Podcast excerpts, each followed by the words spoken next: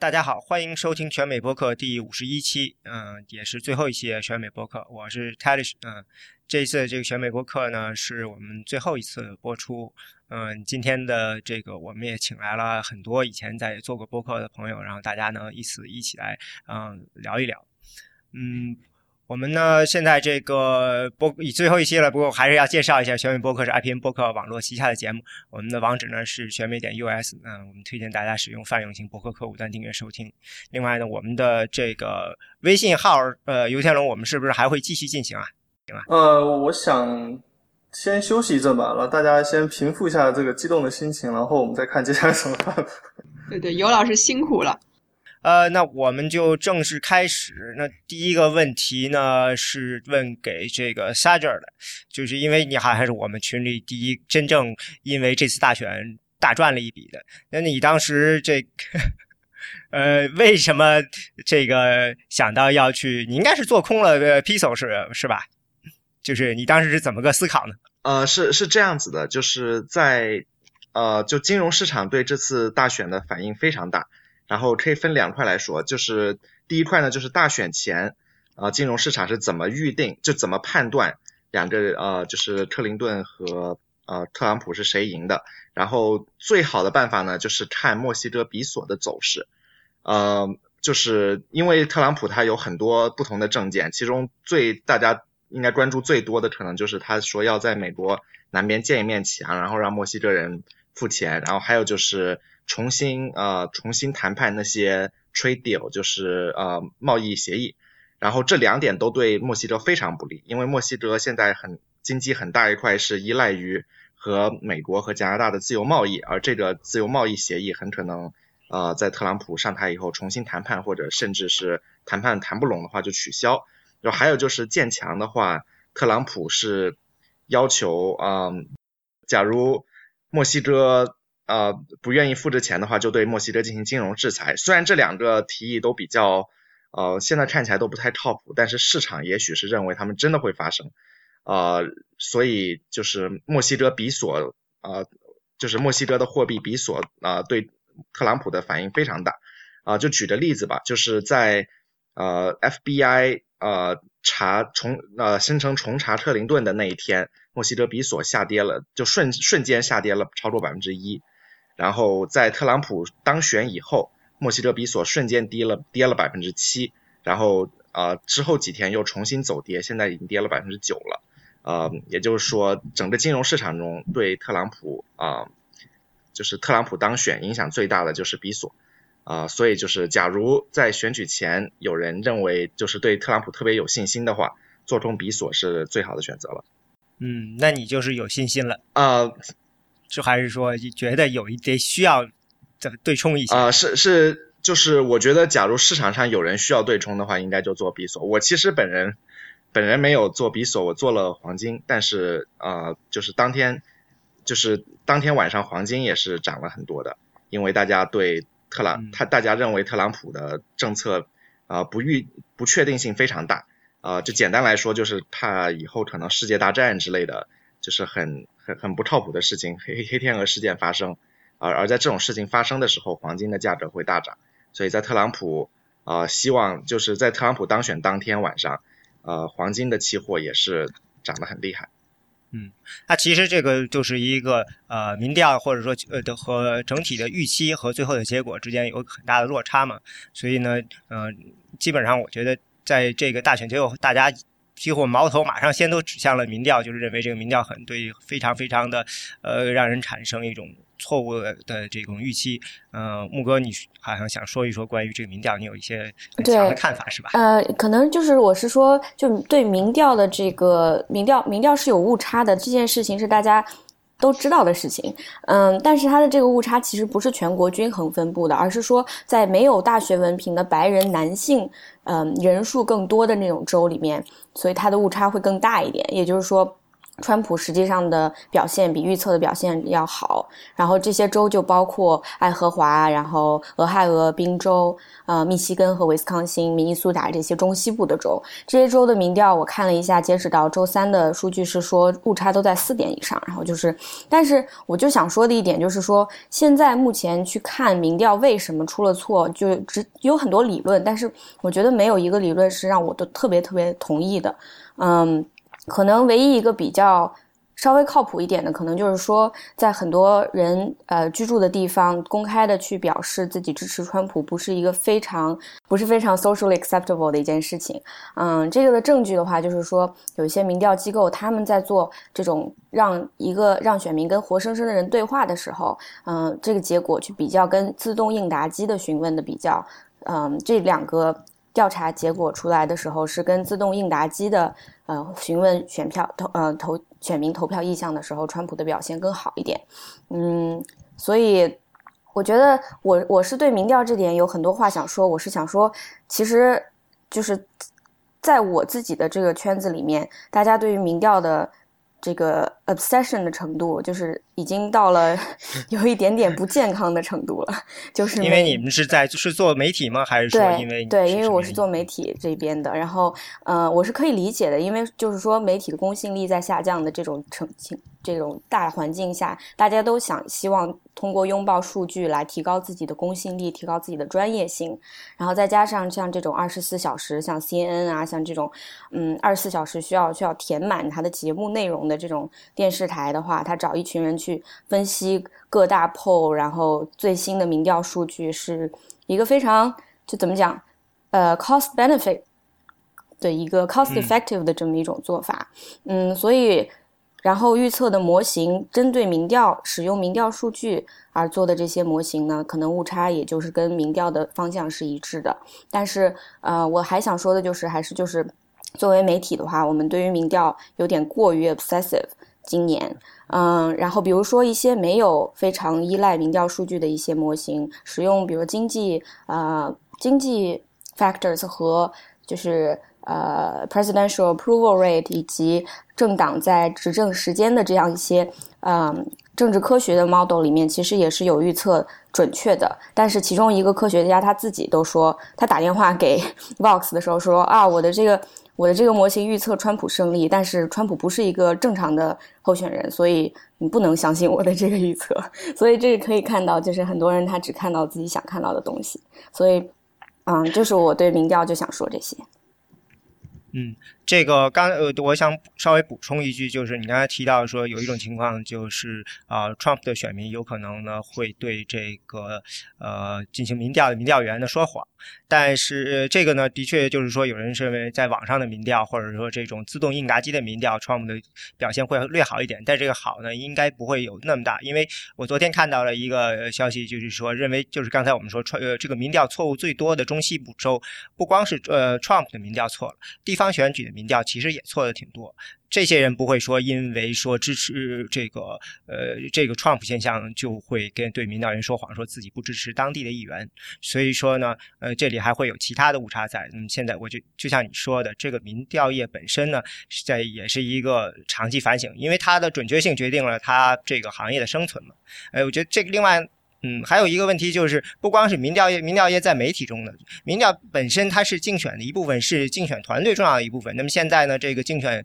呃结果出来了以后呢，我们看到肯定，那希拉里一个团队呢，那他们的内部民调呢，肯定呃是预测的是呃希拉里会胜。那么现在我们也看到了，Trump 胜了后呢，似乎 Trump 团队的这些人又跑出来说，呃，尤其是共和党这个全国委员会人说，我们自己的内部民调其实一直是说的是自己会赢的，但是呃，到底谁是？对谁错也是也值得怀疑的，因为我记得这个居生老师就说，好像说他对这个，您好像对这个 Trump 他这个团队他们自己内部的这个说法，现在还是表示怀疑的，是不是？对，我觉得他们这个说法有点马后炮的感觉。那从选前看到的新闻里面讲，呃，RNC 的内部民调也是认为川普获胜概率比较低的。那他们就是因为因为这一次选举，我觉得民调很大一个问题是你如何估计投票率。呃，民主党人投票率高于共和党人，还是说民主党人投票的时候他会怎么？呃，是不是会全会全部投希拉里？那选前包括选举当天，我记得看 MSNBC 的出口民调都会讲说，民主党的那个 turnout 要比共和党高七到八个百分点，大概是三十九到三十九比三十三十一这样的这样的程度。那你从 early voting 的 pattern 和包括对 early voting 和呃最后一天投票选民的民调来讲，也是民主党比共和党多。那那最后出口，因因为现在整个大选前民调都不太准，所以我对拿出口民调解读这个也抱一定怀疑态度。一个可能就是说，所有民调高估了民主党人的呃这个投票率，那民主党人实际上没有那么高的投票率，而共和党人虽然呃在表态中的投票率比较低，但实际上最后投票了。呃，另外一种可能呢是民主党和共和党人的这个投票率的预估是差不多的，但是因为中间有很多的中立选民或者不表态选民。而这些选民呢，也有出口民调表示，当然我们对出口民调证据要保要保留一点，但是有出口民调表示，就是说这些最后一刻决定的选民呢，基本上是 overwhelmingly break out for Trump，他们基本上最后都选择支持川普。那么那样的话，即使你百分之四十左右的民主党人出来投票，你在整个的选民群体里还是占不了多数。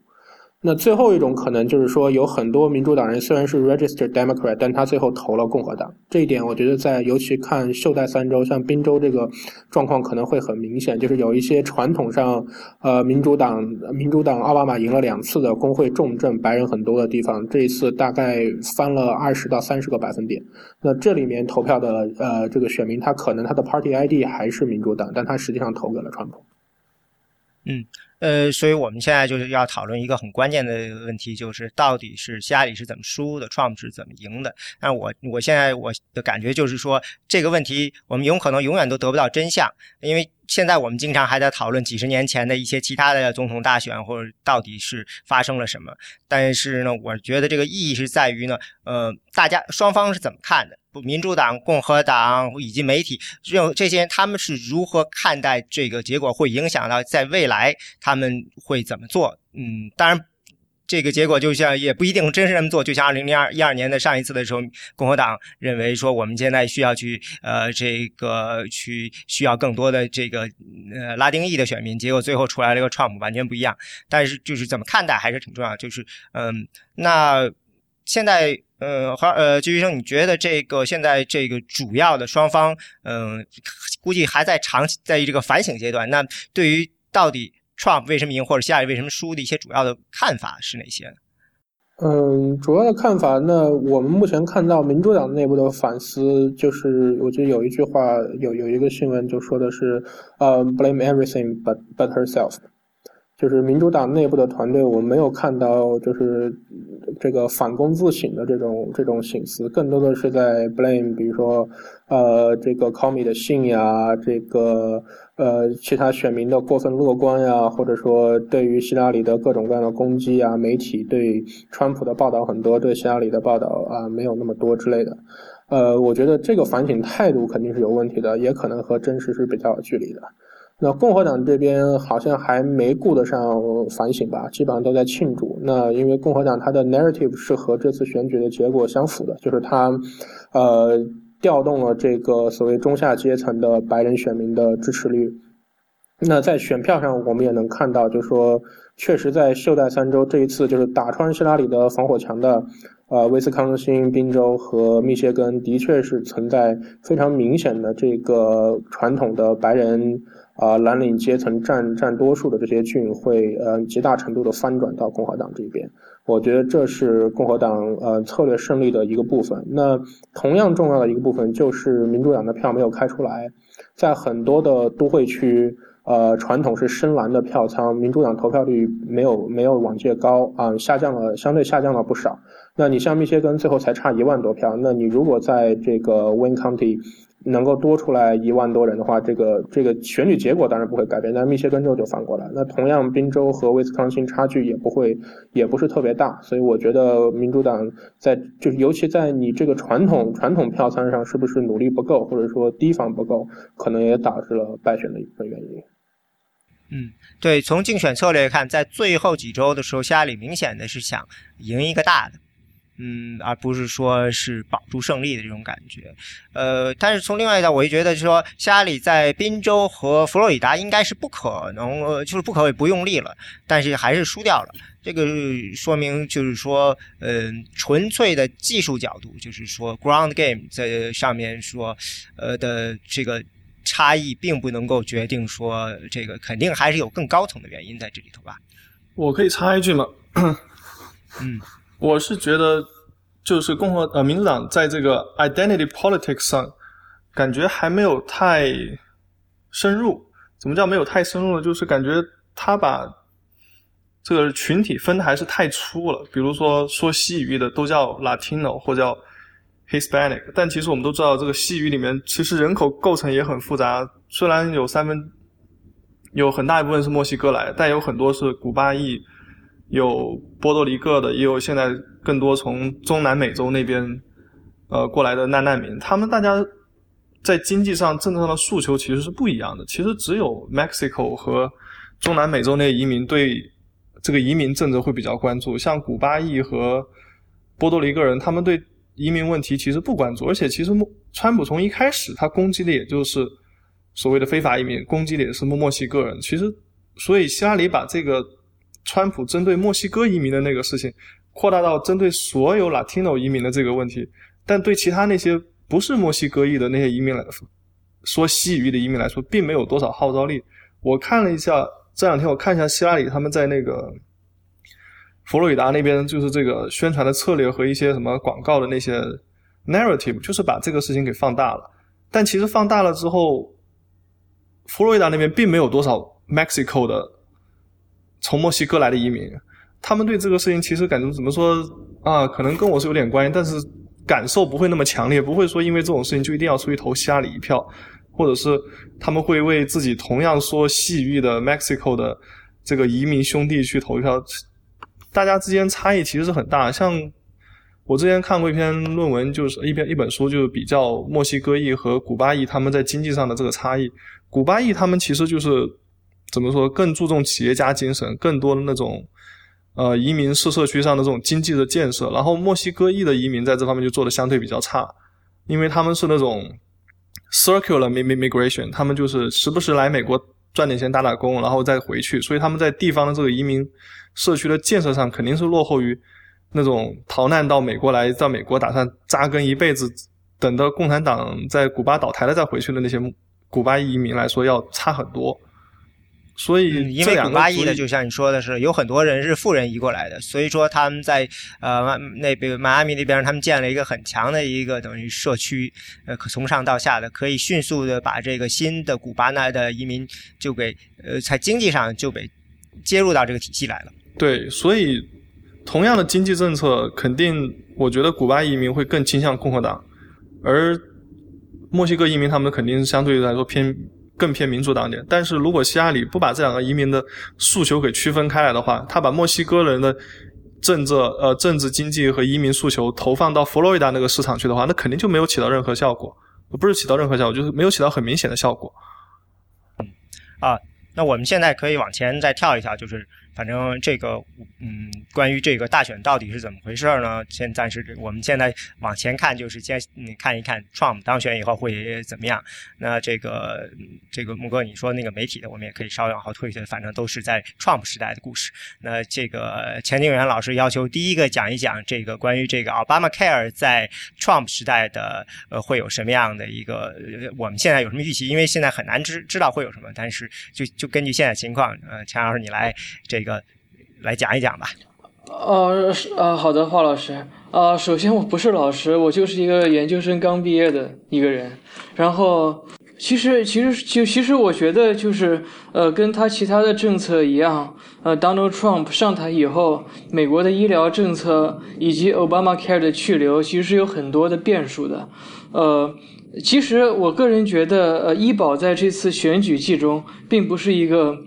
呃，并不是一个非常呃呃受到关注的议题，因为有许多的议题，例如呃经济停滞、呃非法移民、恐怖主义、呃和国家安全，在这个在这次选举的呃这个议程中，都被远远的排在了呃医保呃医疗政策的前面，所以但是呃。如果我们呃可以就是发现，在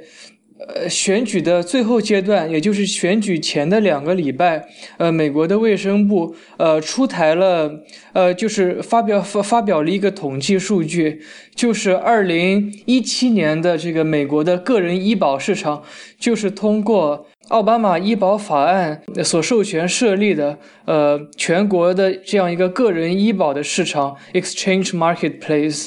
呃，它的保险的均价要比二零一六年平均呃上涨了百分之二十五，所以可见，呃，奥巴马的医保法案，呃，可以说在这个呃增加呃民众，尤其是中产阶层、呃工薪阶层的呃民众的这个经济负担上是。为他们增加了很呃很很大的负担，而且之前的种种民意调查，呃都可以发现，奥巴马的医保法案其实是非常不受民众欢迎的，其中最令民众。厌恶的条款，呃，其实是这个他要他强制他有一个强制措施，强制每个人都必须要购买或者从雇主那里获得保险，不然的话，呃，就需要缴纳一笔呃与自己的工资成比例的高额的罚款，呃，所以。这这这这种法案的强制性，以及这种法案给这个保险价格市场造成的紊乱，以至于这个保险市场这个呃保险产品的价格年连上涨。这个虽然一开始由于这次大选非常激烈，涉及到各种各样的种族政治、国家安全等等更加劲爆的话题，但是在最后两个礼两个礼拜前的这么一次呃呃这样这样一个结果。这么一个统计数据，无异于是给了这个呃 Donald Trump 和共和党一剂强心剂，然后让川普能够呃治能能够得以在这个问题上穷追猛打，把这个奥巴马呃从奥奥巴马医保的失败扩大到整个奥巴马政府社会政策、经济政策的失败。可以说，虽然呃医医疗法案它的它的这个在这次选举中的分量不重。但它可以说，在最后的时候，他确实是为了共和党这次这个全面的胜利，他可以说是起到了贡献的。呃，然后至于呃，Donald Trump 上台以后究竟会不会废除，这我们要从不同的呃不同的。这个行呃不同的政府政府部门来看，首先是即将控制呃国即将保持控制国会两院的呃共和党的这个呃议员，呃就是可以说从二零一一到二零一五年。呃，参呃参众两院共和党人一共通一共起草或者通过了近呃五十个呃替代和废除奥巴马医保的法案，但是因为呃政治气氛的关系，这些法案一直有的是在委员会阶段就没有通过，有的是在议呃国会呃在国会一院通过了被另一院否决了，有些是在国会通过了被奥巴马总统否决了。呃，所以，所以可可，所以从国会这方面，呃，可以说是一个蓄势待发的这样一个状态。呃，希望呃所有的国会的共和党领袖都希望奥巴马法案在奥巴马的医保法案在最短的时间内被彻底的废除。这一点上，国会共和党人的决心是非常大的，而且希望在。呃，川普宣誓就职之后的一一呃，把他把这把这件事情放在新国会议程的最首要位置。呃，但是呃，从总统也从新总统这方面，呃，我这这个不确定性其实是相当大的。呃，一方面，呃呃，正如他的移民政策，他对待恐怖主义政策一样，他对于医保政策的态度，其实，呃。其实一直是飘忽不定的，尤其就是在两天前，他在与奥巴马和奥巴马政府的高级幕僚见过面以后，他突然觉得也也可以保留奥巴马医保法案的一部分，不需要完全废除。所以说。这种这种呃呃这种非常异变的这种不确定性，让我们无法得知呃川普会不会把废除奥巴马法案的这个问题提上议程。另外一方面，因为奥巴马法案它。它是一个非常大的一个呃医疗改革，如果全面废除而没有替代方案的话，会间接的招致几百万人失去本来政府补贴的医保，所以它的它的法案的。废除必须以以一个新的呃，不至于为这给这个社会医疗体系冲击呃很大的这样一个新的一替代方案立刻取而代之。而在这一点上，呃，我认为共和党人依然没有准备好，而且也如果贸然的去废除奥巴马医保法案，所损害的其实是这次推共和党上台的呃中下层的白人阶层，他们会。因为奥巴呃为因为医保的这个丧失医保而呃他们的经济负担会更加沉重，所以综上所述，我觉得呃医保法案呃的废除并不是一个板上钉钉的事实。嗯，那其实这里就是有一个很强的这个到底呃 Trump 上台后他跟国会之间到底会是一个什么样的关系？因为 Trump 他本身他的似乎很多立场他其实是。呃，中间或者说他无所谓，或者甚至是偏自由派的。那现在这个呃，到底我看昨天我看一个新新闻，这个也说 Trump 的这个内部的这个 transition team 这个交接的这部分内部的派系斗争也挺严重的，似乎大家都在这个互相。呃，等于是在争上风吧，因为比如说这个 Christie 下了，然后 Pence 和呃 Sessions 上了，就表示这个似乎保守派呢获得了上风。但是，但是再仔细一看呢，发现里面不止这么一个斗争，还有好多个不同的呃派系斗争。所以，呃，这个那个呃，金医生，你觉得这个接下来我们应该怎么去去看这个这个？估计这 Trump 跟这个会议之间到底什么关系呢？我觉得川普跟国会之间关系应该是 case by case 吧，一开始可能会和共和党有一定的蜜月期。呃，但是之后，川普应该会想走出自己的一些路线。他自己，包括川普自己的政治履历、政治背景来讲，他不是一个跟着苗红的保守派。所以，我觉得他确实在一些议题上，比如说这个基建投资问题上，他和民主党会有一定的共识。但这种共识，呃，能不能被共和党有效的牵制住，是取决于川普自己的这个 political resolve 的。那我觉得关键就是你看他一开始任命哪些人，哪些人负责跟国会谈判，哪些人负责呃做这个对国会沟通的窗口，这是很重要的一部分。如果说这些人能够驯服川普的话，那就没有什么问题。如果是比如说 Kushner 或者 Ivanka 会对川普、川普的政策或者说川普对国会的关系有比较大影响力的话，那可能就存在相当程度的不确定性。嗯，那你说，呃，如果作为 Trump 政府，他跟国会谈判，应该是谁去跟国会谈呢？就是这个关键人物是谁呢？就是从职务上讲，或者从人物上，就是从人物上来讲，一个当然一个比较典型的是，呃，就是白宫办公厅主任嘛。那这个人人选是谁，会有比较大的呃影响。那如果是比如说 Reince Priebus 的话，那他和 Ryan 的关系很好。所以他就有可能跟国会国会共和党多数有很多呃比较密切的互动，比较容易把这个问题搞定。那 Mike Pence 呢是副总统，他如果做 Joe Biden 在奥巴马政府内这个角色去和国会沟通的话，也可能会起到比较顺畅的作用。呃，这是就是如果要和国会的 establishment 做连接，就是比较好的一个路数。那如果是 Bannon 当这个办公厅主任或者有一定的呃影响力的话，那他可能就会和呃共和党国会比较极端保守或者比较呃 anti-establishment 这一这一翼会有比较密切的互动。那这两边的呃决这两边谁和川谁对川普有比较大影响力，我觉得就决定了川普跟国会的关系会怎么样。呃，另外一边就是，比如说 Kushner、Ivanka 他们这些人，他们可能和民主党，因为因为是在 NYC，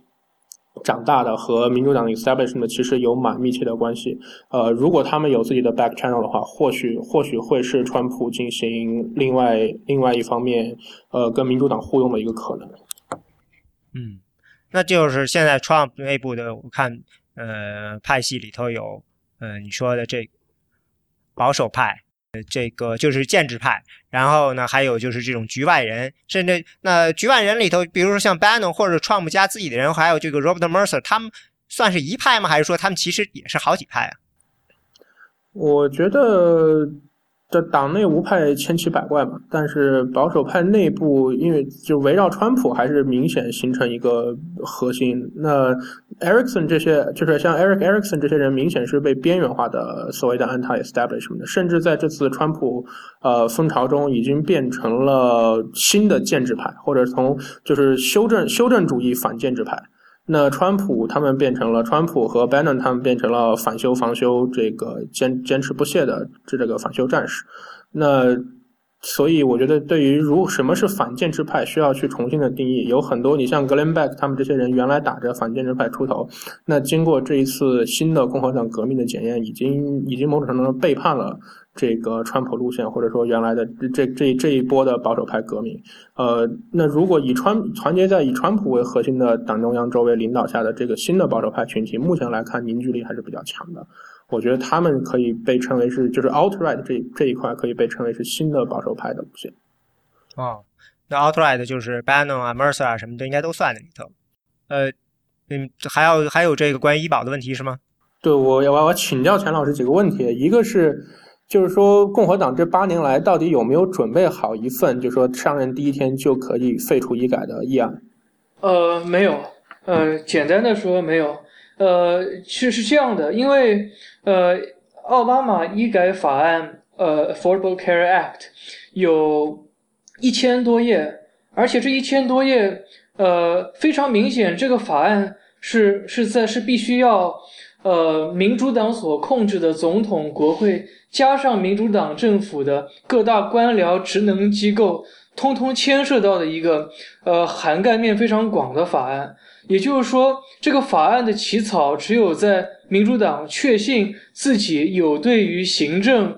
呃立法以及官僚机构的完全的驾驭能力之后，他才会起草这个法案的文本。所以，呃，如果所以说可以说，共和党从零八到一二是呃完全在野，呃，从一二到一，从一二到一六是呃控制了呃国会的医院医院或者两院，这个我认为它是不存在，它是不存在。写呃就是呃设计这么一个需要呃总统呃各大联邦职能机构都配合的呃这样一个呃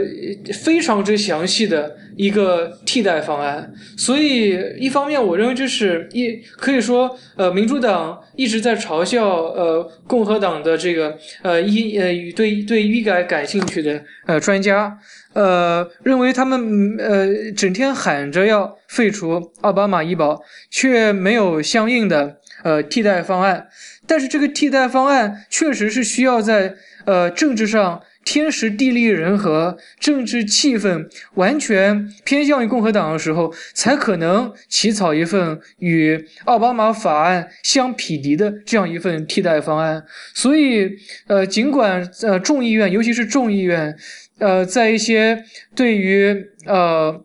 呃医医改非常有呃有这个呃追求的议员，例如呃 Tom Price 或者 Ben Sasse，或者是像呃呃包括 Paul Ryan 他本人，他们呃所提出的议案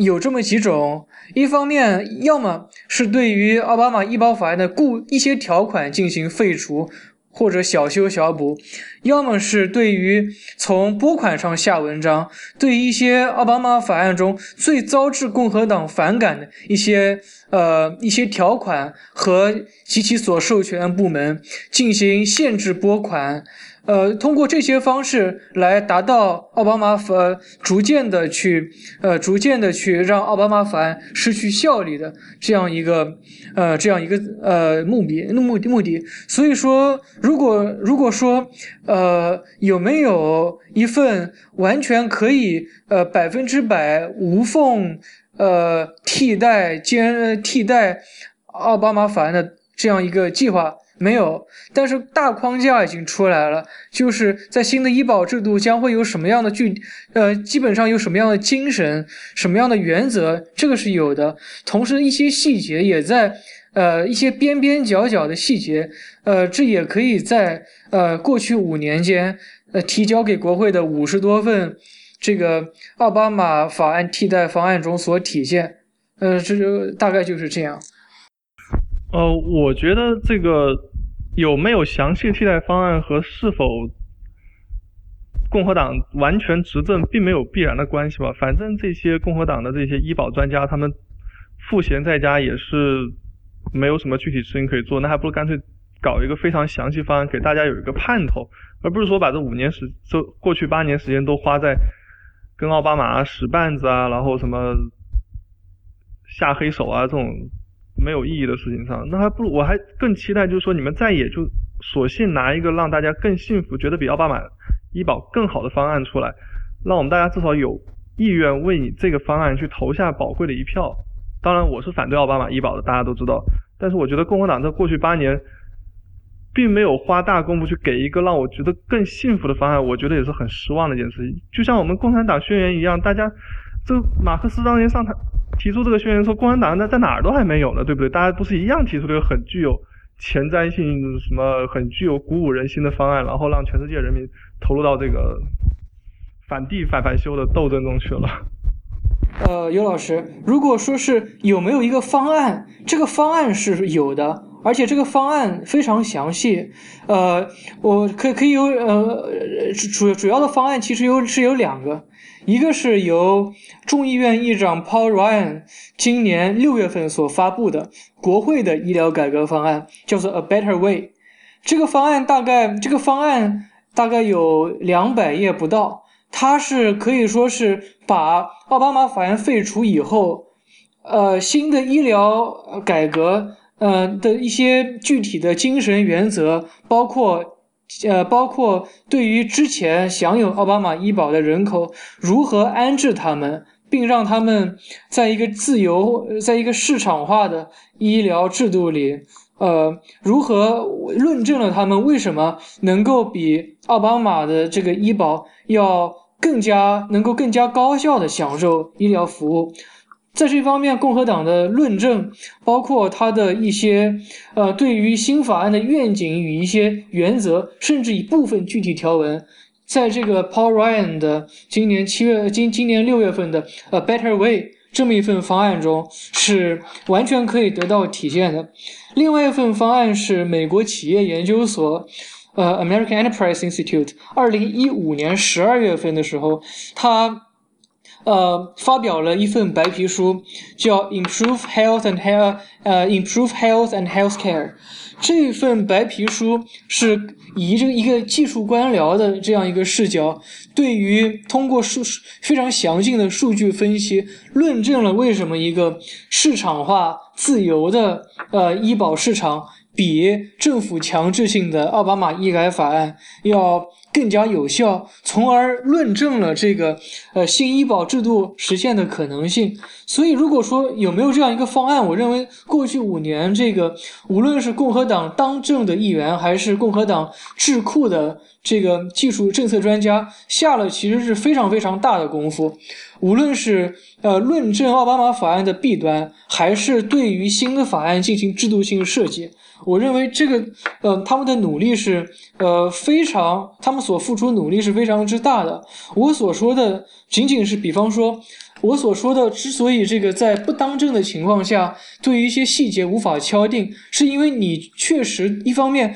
对于这个官僚机构没有驾驭力。比方说，呃，奥巴马法案规定要呃命令这个呃卫生部下属的某一个局的某一个司，呃。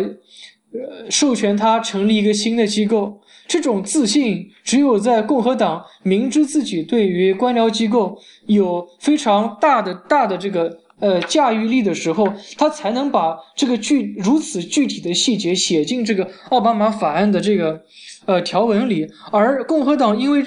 过去八年在行政部门都是在野的。所以，所以是他不具备这样的能力，他也不具备对于呃民主党政府内部当现行民主党政政府内部卫生部的呃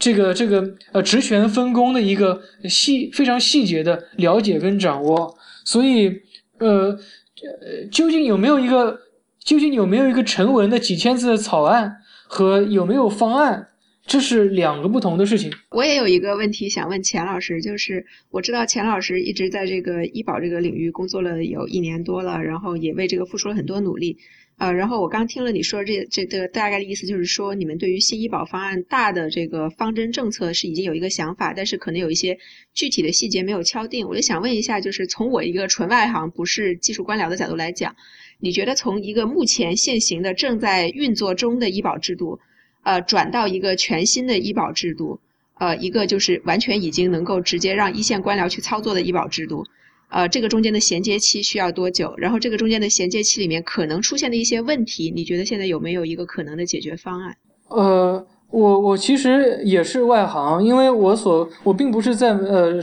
联邦政府里工作，我仅仅是之前在过呃与与与这个共和党建制派有联系的一个智库工作过。呃，所以，我呃，对于这个问题，我个人的呃理解，其实呃，就是正如大家所言的，这个川普的意外上台，让很多事情变得非常不确定性。因为其实，如果希拉里如民调所预料的，呃，当选总统的话，那么这个我们可以预见到的现实就是，奥巴马医保法案将在比较长的一段时间内继续实施。但是这样，川普他作为一个政治素人，他作为一个对医保制度一无所知的人，所以从总统，呃，从总统这个角度，我们我们实在无就是实在无法预料他究竟将会把医保作为多，呃，多么重要的议题，在他整个的执政生涯中，呃，但是呃，这个问题就非常的吊诡，因为。我大家我们所掌握我所掌握的信息非常的少，当然我们希望呃医保医保方案能够在以不震动医保市场情况下，呃有一个妥善解决，但呃我想我想呃所有人都没有办法给出一个准确的答案。嗯哼，现在太早了，因为毕竟这个 Trump 这个现在我们看到了，肖算是他现在已经当选了，他还是变化很快，所以真的是有点呃难以预测。我想还有一个问题想请教钱老师，就是说什么才算这个 repeal Obamacare？因为他在我们政治宣传上、选举上，它是一个很有很有意义的 catchphrase，但是在政策上，呃，什么才叫 repeal？我看到很多说法，比如说要把 individual mandate 去掉，这是 repeal 的核心，可以保留其他部分。那有的主张说 individual mandate 其实牵涉到奥巴马医改的全部，你就是不可能去掉一部分，保留另外一部分，必须全部去掉才可以。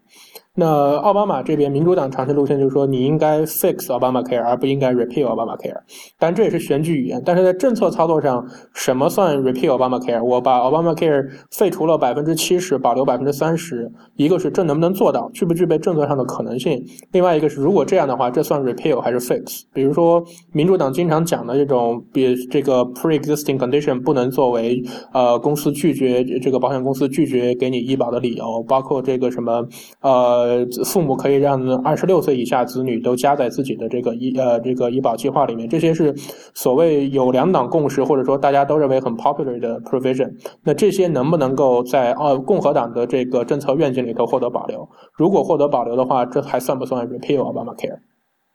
呃，我个人觉得就是这是一个量变跟质变的问题。我觉得怎么才算是质变，或者说是 repeal Obamacare？呃，是把两个可以 Obamacare。呃，最标志性的，同时最对于对于之前的医呃医医疗体系最具颠覆性的呃两个条款废除，我认为 Obama Care 呃也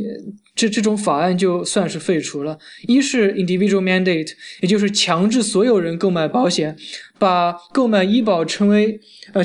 呃强加在公民身上的一种义务的这样一个条款废除。其二是把呃。奥巴马所建立这样一个 exchange marketplace，就是以州为单位的，呃，以州为单位的这样一种呃个人保险市场，所有的个人的保险产品都需要在通过这样一个政府监管的市场中得以发售，呃，这可以说第一，可以说第一个条款，呃，饱受诟病，是因为它，呃，它限制了个人自由，同时。给一些呃，给一些呃经济上劣势的人群，呃，一些呃，就是以沉重的经济负担，尤其在保费年年上涨的情况下。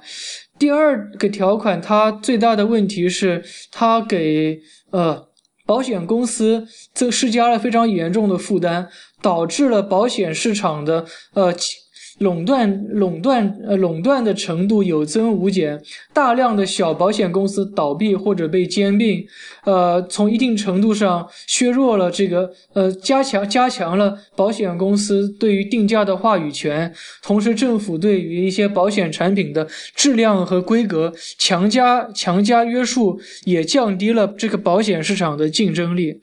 呃，所以我我认为 Repeal Obamacare 只要把。呃，如果共和党人想要 repeal Obamacare，只要把这两个标志性的以及使当下的医保制度不同于之前的医保制度的标志性的条款废除，我想，呃，就可以名正言，这些共和党人就可以名正言顺的说，奥巴马法案被废除了。至于您刚刚所说的这个，呃，关于这个 pre-existing condition，也就是之前在保买保险之前。前有，呃，就有一些呃长长期病、慢性病，有一些身体状况不能歧视这群人的这么一个强势强制条款，以及二十六岁的青少年，呃，他的保险可以呃纳入父母保险中，保留这个呃青让让这这样青少年就可以不用额额额外的花钱来买这个保险。我认为这个这两个条款，无论是据我所知，无论是国会共和党人。呃，还是川普他本人都是不会废除的，因为这是一个基本的民生问题。嗯，那我迅速的总结一下，就是说，呃，我我个人个人认为，其实你说的这个第一条，民主党这边似乎也要改掉的，因为我在我看到有一个民主党的这边的建议，就是认为，呃，强制交是现在看起来没有效，应该还是应该用补贴的方法，类似，所以说，如果是改革的话，说不定这条还是会改改的。啊，好，我我们这。还是得往前进了吧？这个话题，呃，说了颇长一段时间。呃，那个 刚才这个木哥说起来说，呃，媒体的这个事情，因为我们一看这个，呃，肯定这次大选好像媒体也在反思。但是你也看到这个，似乎呃，Trump 现在好像在 Twitter 上跟原来也没什么区别。那这个媒体对 Trump 的态度，呃，我想你在媒体，你们肯定。也会在讨论这件事。是的，我们讨论的非常多。然后我首先想说一点，就是在希拉里败选以后，我们听到很多人说：“哎呀，媒体，美国媒体如丧考妣，因为美国媒体失败了，成了大输家。”确实，这种论调有一定的正确程度，但是这不代表美国媒体是因为。不能把希拉里送进白宫，好像某种大家一起合谋的这样一种诡计失败了，所以才如此的这个伤心，然后一片哀叹。而是说，媒体在对自己作为这个嗯美国民主第四权它应该有的社会影响在进行反思，不是说我们为什么能够让川普当选，而是说我们怎么没有发现川普会有这么多的支持者。不，我我要抗议一下啊。明明是媒体把白 Trump 送进白宫的，因为你看，Trump 手下的呃 k r a s h n e r 是 Observer 的老板，然后 Bannon 是 Breitbart 的老板，Roger Ailes 原来 Fox 前 Fox 的，这不都是媒体人吗？这在希拉里手下没有一个真正的媒体的老板。大部分的人是觉得媒体就是说所谓的 CNN 啊，主流媒体嘛，就是说这些啊非常这个偏向希拉里的人，他们怎么失败了，是是这样的一种讲法。我是我是就是想要。反驳一下这一点，嗯，就是说，就是说，媒体的话，我觉得我们反思应该反思的地方在于，比如说编辑人员、采编人员，他是不是受到自己本身这种社会经济背景的限制，太过单一的这种限制啊，就是忽略了对于一些他们自己没有办法理解的人群的啊这种面对面的交流呀什么的，还有及我之前说过的过于。过于纠结于数据，而这个把一种工具变成了整个大选故事本身，这些都是我觉得我们值得去思考的东西。但是，我觉得其实对于媒体，就包括接下来川普四年或者是甚至八年，媒体会有什么样的呃，媒体会怎么样？这个很大程度上来讲是来自于这个威胁，其实是来自于嗯。来自于就是说商业模式衰退，还有这个社交媒体它的这种这种威胁。就说这次的这次很多人说这次媒体失败，就是说有很多失误。但是我就想说，媒体在比如说事实核查呀，以及这种非常重要的工作上，其实做的是很不错的。然后它也就是说也起到了一定的作用。但是它最终这个这个这个最终它的报道的结果有没有能够去？reach 到那些需要被 reach 到的观众，这是可以商榷的，就是这是这是大家现在都在考虑的。比如说，比如说这次，比如说 PU 的这种调查显示，就是说大部分的人，超过半数，六十百分之六十多的人都是用 Facebook 来作为自己获得新闻的最主要途径的。然后我们也知道，在 Facebook 上面，就是比如说，呃，The Atlantic 和 New York Times 的一篇文章和。一个一个青少年在自己的地下室里写的这种完全发布就是有大量的剽窃以及虚假信息的这样一篇文章，它看起来是一样的，所以说它是完全可以和这种专业的人士去抢占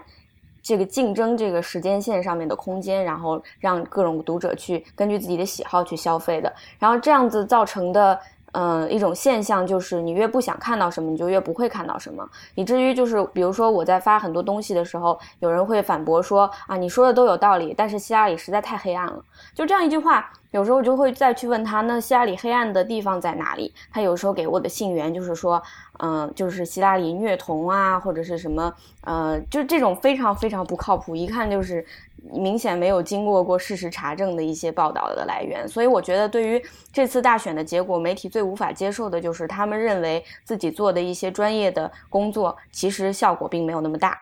嗯。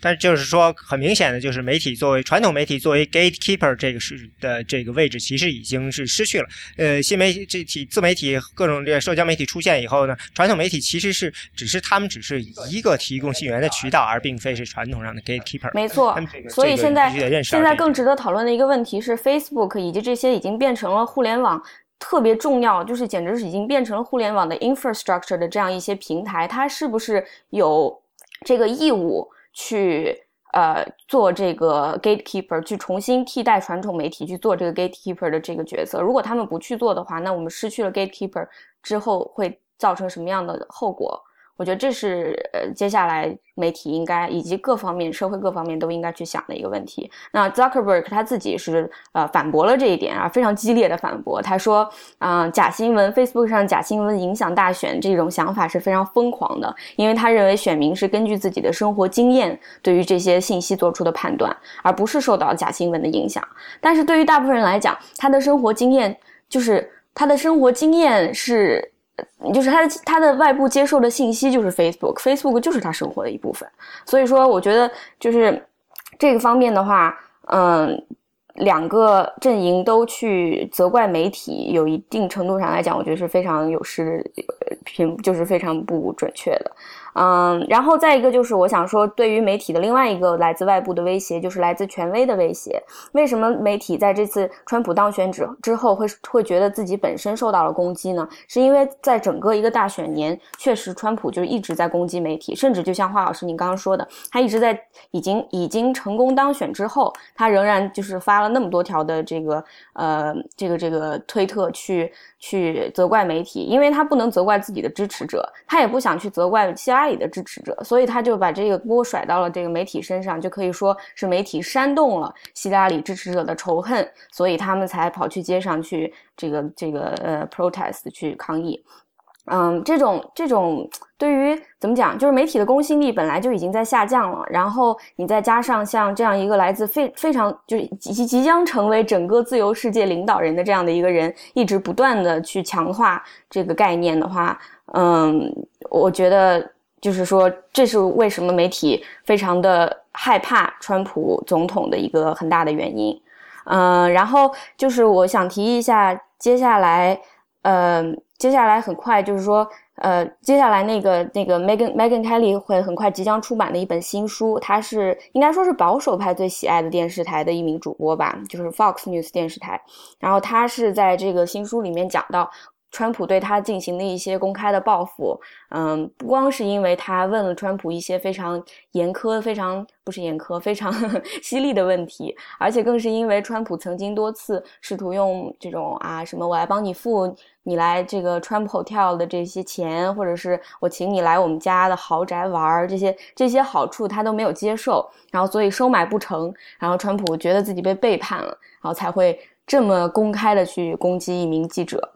然后，嗯，Megan Kelly 他在这本书里面写的写了很多非常就好，写了很多以前他从来没有讲过的故事。但是我反而觉得，包括包括他在选举辩论当天早晨被人被人下毒啊这些事情。但我觉得反而最可怕的一点是，他说在整个这次总统大选没有讲述的故事的其中之一，就是有很多记者都。收到了川普是都是都都接到，就是川普都试图用用礼物来影响这些记者报道的公正性，所以我觉得你不能一边说媒体不站在你这一边，一边又去私下里试图影响这个媒体的公正性，这是非常非常 hypocritical 的一件事情。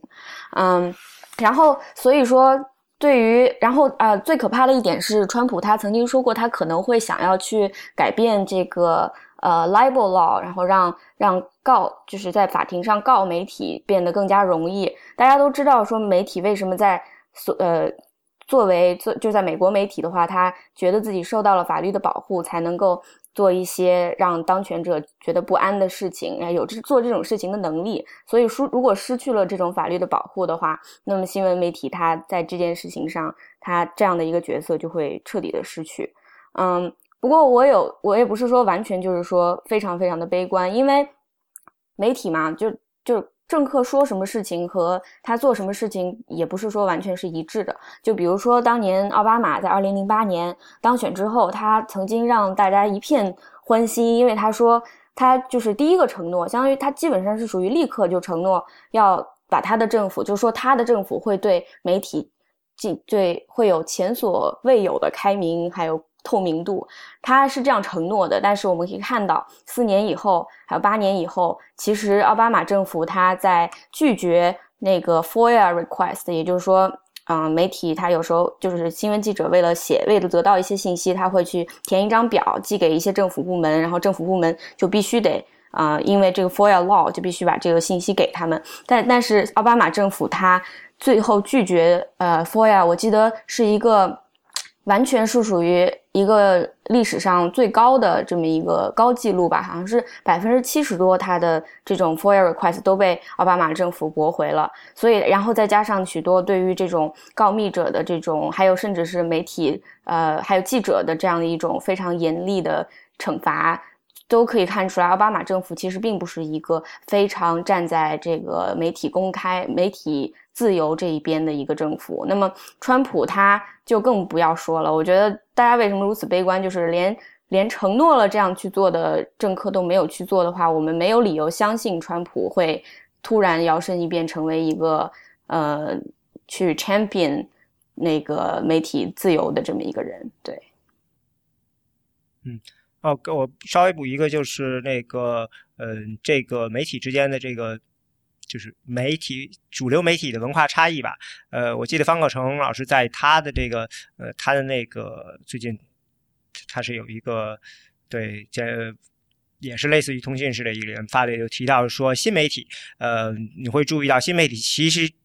虽然说大家都是全部都电子化的，理论上你可以在任何地方工作，但是他们基本上都集中在更多的集中在几个大城市，而与之相对照的，你可以看到传统媒体、地方报纸是在衰落的。所以这个反差是越来越大的，就等于就是说，这个从业人员是越来越集中在那么几个大城市里头，那他们的这个视角和普就你越来越失去了地方视角。就是说，以前的话，地方媒体它是你做的好了，就会成会会变到这个，就会就可以可以上升到全国媒体里面去。这样的话，你以前的自己的生活经验，包括你的采访经验，都是你的都是可以带着走的。但是现在越来越多的这种全国性媒体会直接招收年轻人，就在 social media 上做的比较好的年轻人。所以说，地方性的媒体不光在衰落，而且它也就是不再是一个向全国性媒体输送人才的呃这么一个渠道。而且哦，好，我们再说下一个，就是跟你这个相关的问题，就是比如说 libel law 这些的。那这个，那这个问题就是问尤天龙，就是呃，Trump 上台以后，他在法律上面，他他可能能做到这一点吗？他要做的这点，当然难度相当高了，因为美国也不光是一个 New York Times vs 苏苏苏利文这个 case，后面还有一系列 body of case law。他要废的话，首先我觉得现在在任的总统基本上。哪怕呃，在在任的高院大法官，哪怕是保守派，他们也大多是生活在这个这个案子之后的年代，他们培养出来，他们这个思维方式应该不会一下倒退到这个呃民民权运动之之之前的这个思维方式。然后，而且我觉得这一块领域，你说要让它一下开放 label law 的话，我觉得可行性并不大。哪怕是高院。完全变成保保守派，变成六比三，或者是这种比例的结构的话，他家应该也不会动这一块，因为 Fourth Amendment 这一块，它这个领域就是说已经进化的比较完备了。然后，哪怕是保守派，你看像那个 John Roberts 首首席大法官，他其实在言论自由上也是相当保护这个言论自由权利的。像前前几年的几个什么。那个什么，那些什么福音派的人跑到别人那个葬礼上去，说那些那些死在海外战场的那些军人是同性恋啊什么之类的。这个后来 John Roberts 也是，我记得当时那个判决是八比二吧。然后就是他亲自写的主笔判决，就是说啊，言论是有杀有杀伤力的，是吧？但是我们不能因为这个言论有杀伤力或者言论让自己觉得不舒服，就去限制它。所以我觉得，哪怕是保守派在这个，尤老师插一句话，那个你说的这个应该高院的这个 case 并不是福音派吧？他是那个 Kansas 的那个 Westboro Baptist Church，对，就那个，对，它不属于福音派的一个。OK，他也是 Baptist，但他不属于福音派。但是我就是我的大概意思就是说，高院哪怕哪怕变成六六比三，但是我觉得。保守派大法官在 First Amendment 这一块的领域，其实跟共跟民主党任命的那些大法官这个思维并不会差太多，所以我觉得这个事情不是川普一个人可以推动的起来的。但是可可以肯定的是，高院会向保守派呃走一步，因为川普肯定会会提名保守派的法官。那这个最后体现在很可能是在其他的议题上。对，应该是体现在其他其他的议题上。First Amendment 这一块，我觉得。怎么说变动不会太大？我觉得变动大的应该是第十四修正案的那什么 equal protection 啊，或者是 due process 啊，或者是呃第四修修正案那个什么跟那些执法有有关的有关的部分，可能受的冲击会更大一些。嗯，那如果高院这个新的法官上来以后，那很可能就会有一批的这个案子针对这个就就会推上来，重新推上来，对吧？对啊，因为这个其实大家一直都在推啊。像我之前我是在那个一个反堕胎的机构里面有实习过一段时间。虽然那段虽然当时 Roe v. Wade 已经是看起来非常牢固的一个 case law，然后但是他们也是在各个地方的什么州议会啊推各种，比如像什么呃州宪法的修正案啊，或者是一些所谓的那些什么限制堕胎的一些什么一些什么小小的一些什么。调整啊，或者是什么修修正啊，或者一些什么零零碎碎的一些什么东西，但他们其实就像钱老师刚刚说的，这些保守派的智库，他们其实也是有自己准备好的方案，就是等着一个保守派的一个这个大好局面到来，然后就推动起来。所以我觉得，等到这个川普任命的新法官变成了五比四，但是我觉得这个案子应该等到六六比三的时候推出来，可能更安全一点。但是我但是据我所知，就是我原来工作的那个地方，他们其实已经是准备好了的。他们你说关于堕胎的，对，关于堕胎的，他们其实已经准备好，而且他们在很多就是呃联邦地区法院和联邦上诉法院，其实也是在不停的打官司，哪怕是在奥巴马时期和克林顿时期，他们其实一直都是在推动这个事情往那边去发展。但是因为就是说没有等到这个天时地利的条件，所以这案子一直没有发展到他们所希望的这个结果。但现在局面已经很好了，现在有了川普的这个白宫、共和党的国会，然后马上就要变成保守派的高院，至少堕胎这块，我觉得等到变成六比三的时候，应该就会推出一个非常合适的案子出来。那像那同性恋婚姻呢？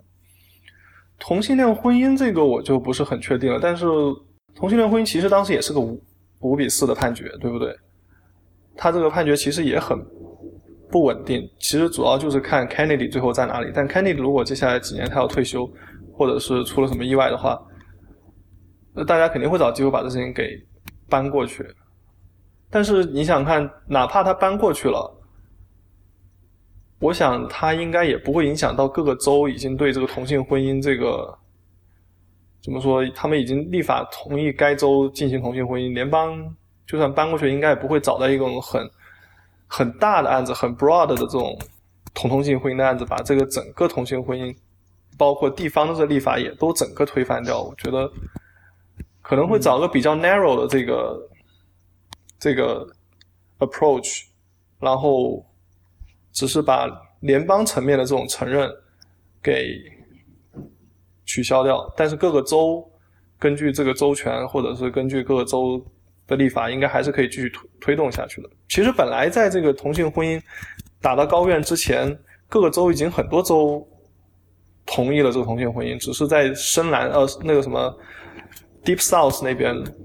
还没有取得什么比较显著的进展罢了。所以我觉得，如果就算高院。任命了更多的保守派大法官，情况只是变到二零一五年之前罢了，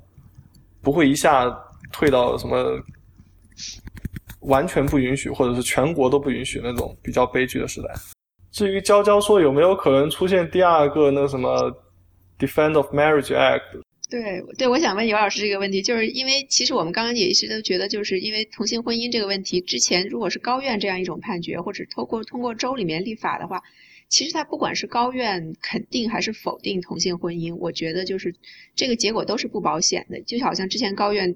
肯定同性婚姻之后，在各州啊，有些比较保守的州还是出现了很多这个地方的抵制行为。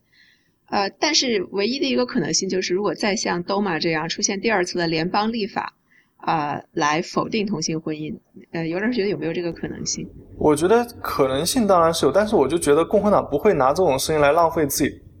自己的这个政治资本，他们现在更应该关心是在未来这两两年或者四年的时间，怎么拿出成绩来。而我觉得，在这个社会议题上，应该不是非常 high prior 这种这什么优先级比较高的问题。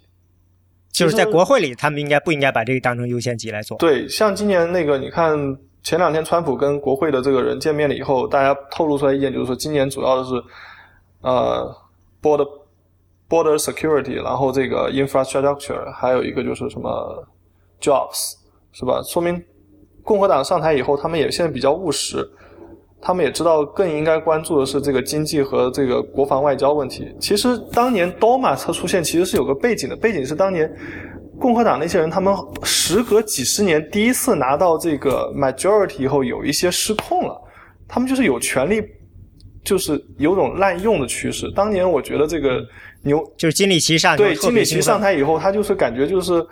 突然手上掌握很大权力，突然掌掌握了几十年没有拿到了这个国国会这个多数派席位，然后他们就开始把所有可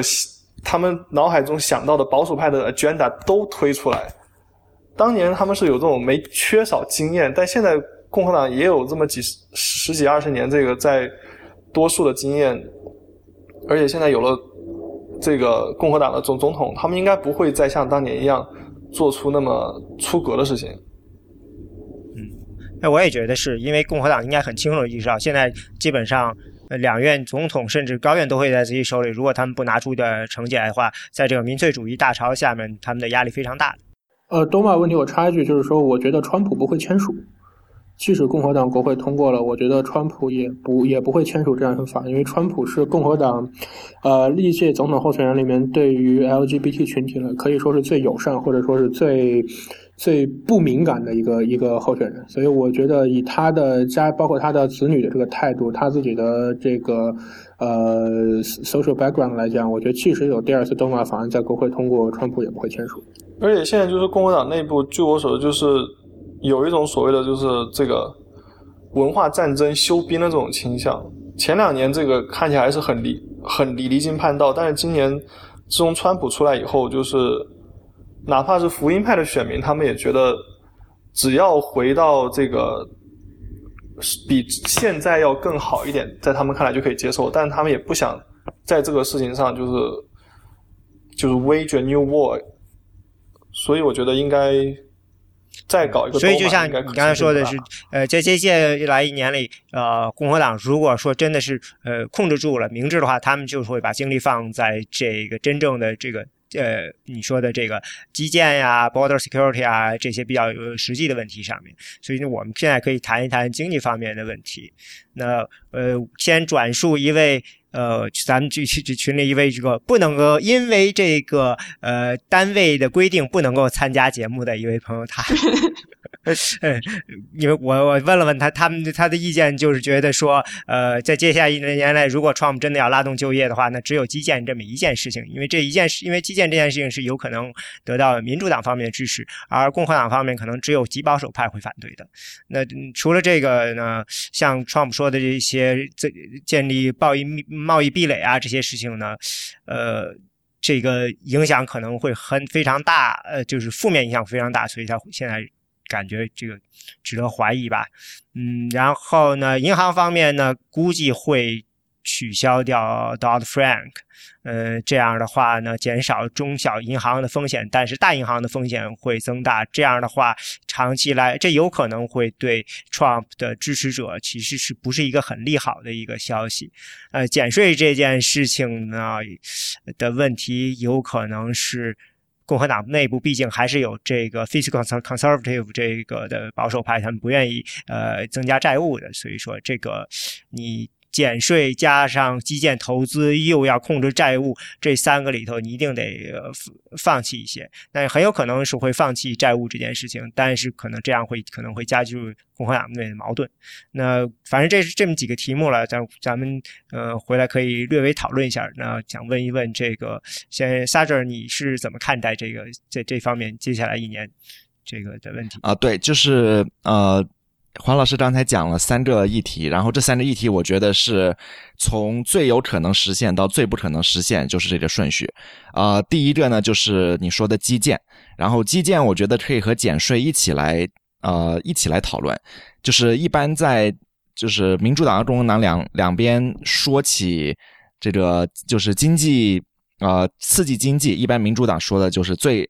最受欢迎的一般就是基建了，然后共和党最受欢迎的就是减税，啊，这个大家都可以理解，一个是大政府，一个小政府。然后川普呢，现在是两个都想干，然后很有可能的是两个都能干成。然后我可以说一下市场的反应，就是市场对他做这两件事情非常有信心，啊，就是我刚才说了，是在川川普当选前，啊，就在选举当晚，啊，美国的股市因为啊，因为因为川普。看起来要赢了，大跌百分之五，因为大家当时当时市场对他的反应是很不放心，他觉得他上任了之后美国会美国要完，啊，但是呢，第二天呢就跌了百分之五，全部涨回来了，还多涨了一点，现在是比他当选前要高百分之一，然后这是为什么呢？我觉得市场是在他当选以后就是冷静了一下，然后反应过来了，哦，其实他是个共和党的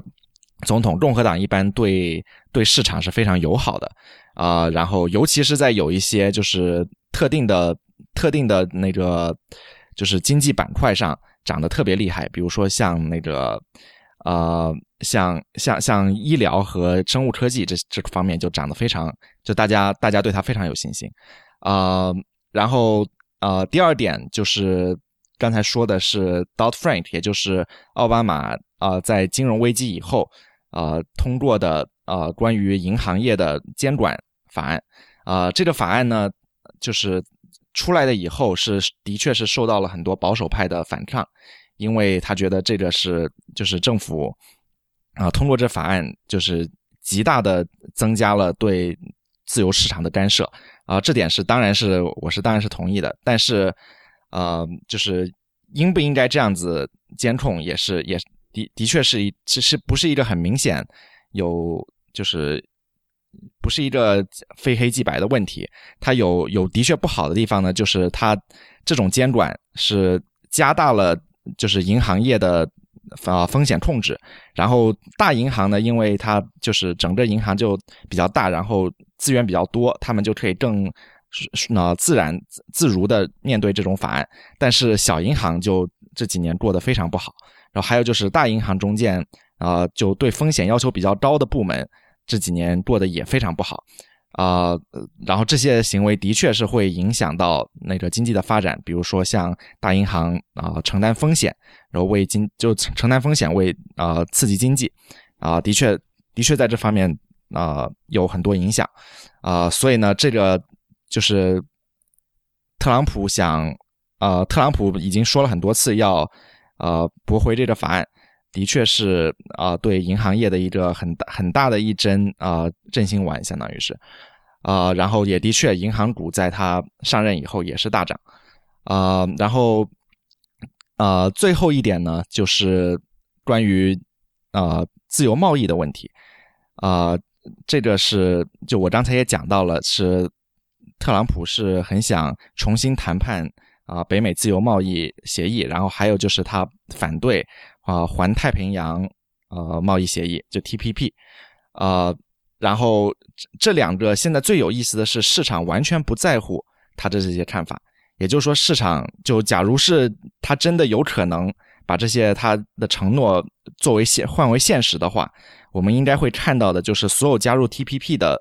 那些国家的货币会大跌，因为它失去了这个很好的一个，就是这些国家失去了一个很好的跟美国进行更。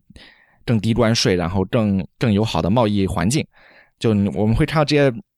呃，这些这些国家的货币大跌，但实际上完全没有发生这件事情，所以就是我觉得这一点是很好奇的，就是很很有意思的，就说明市场现在是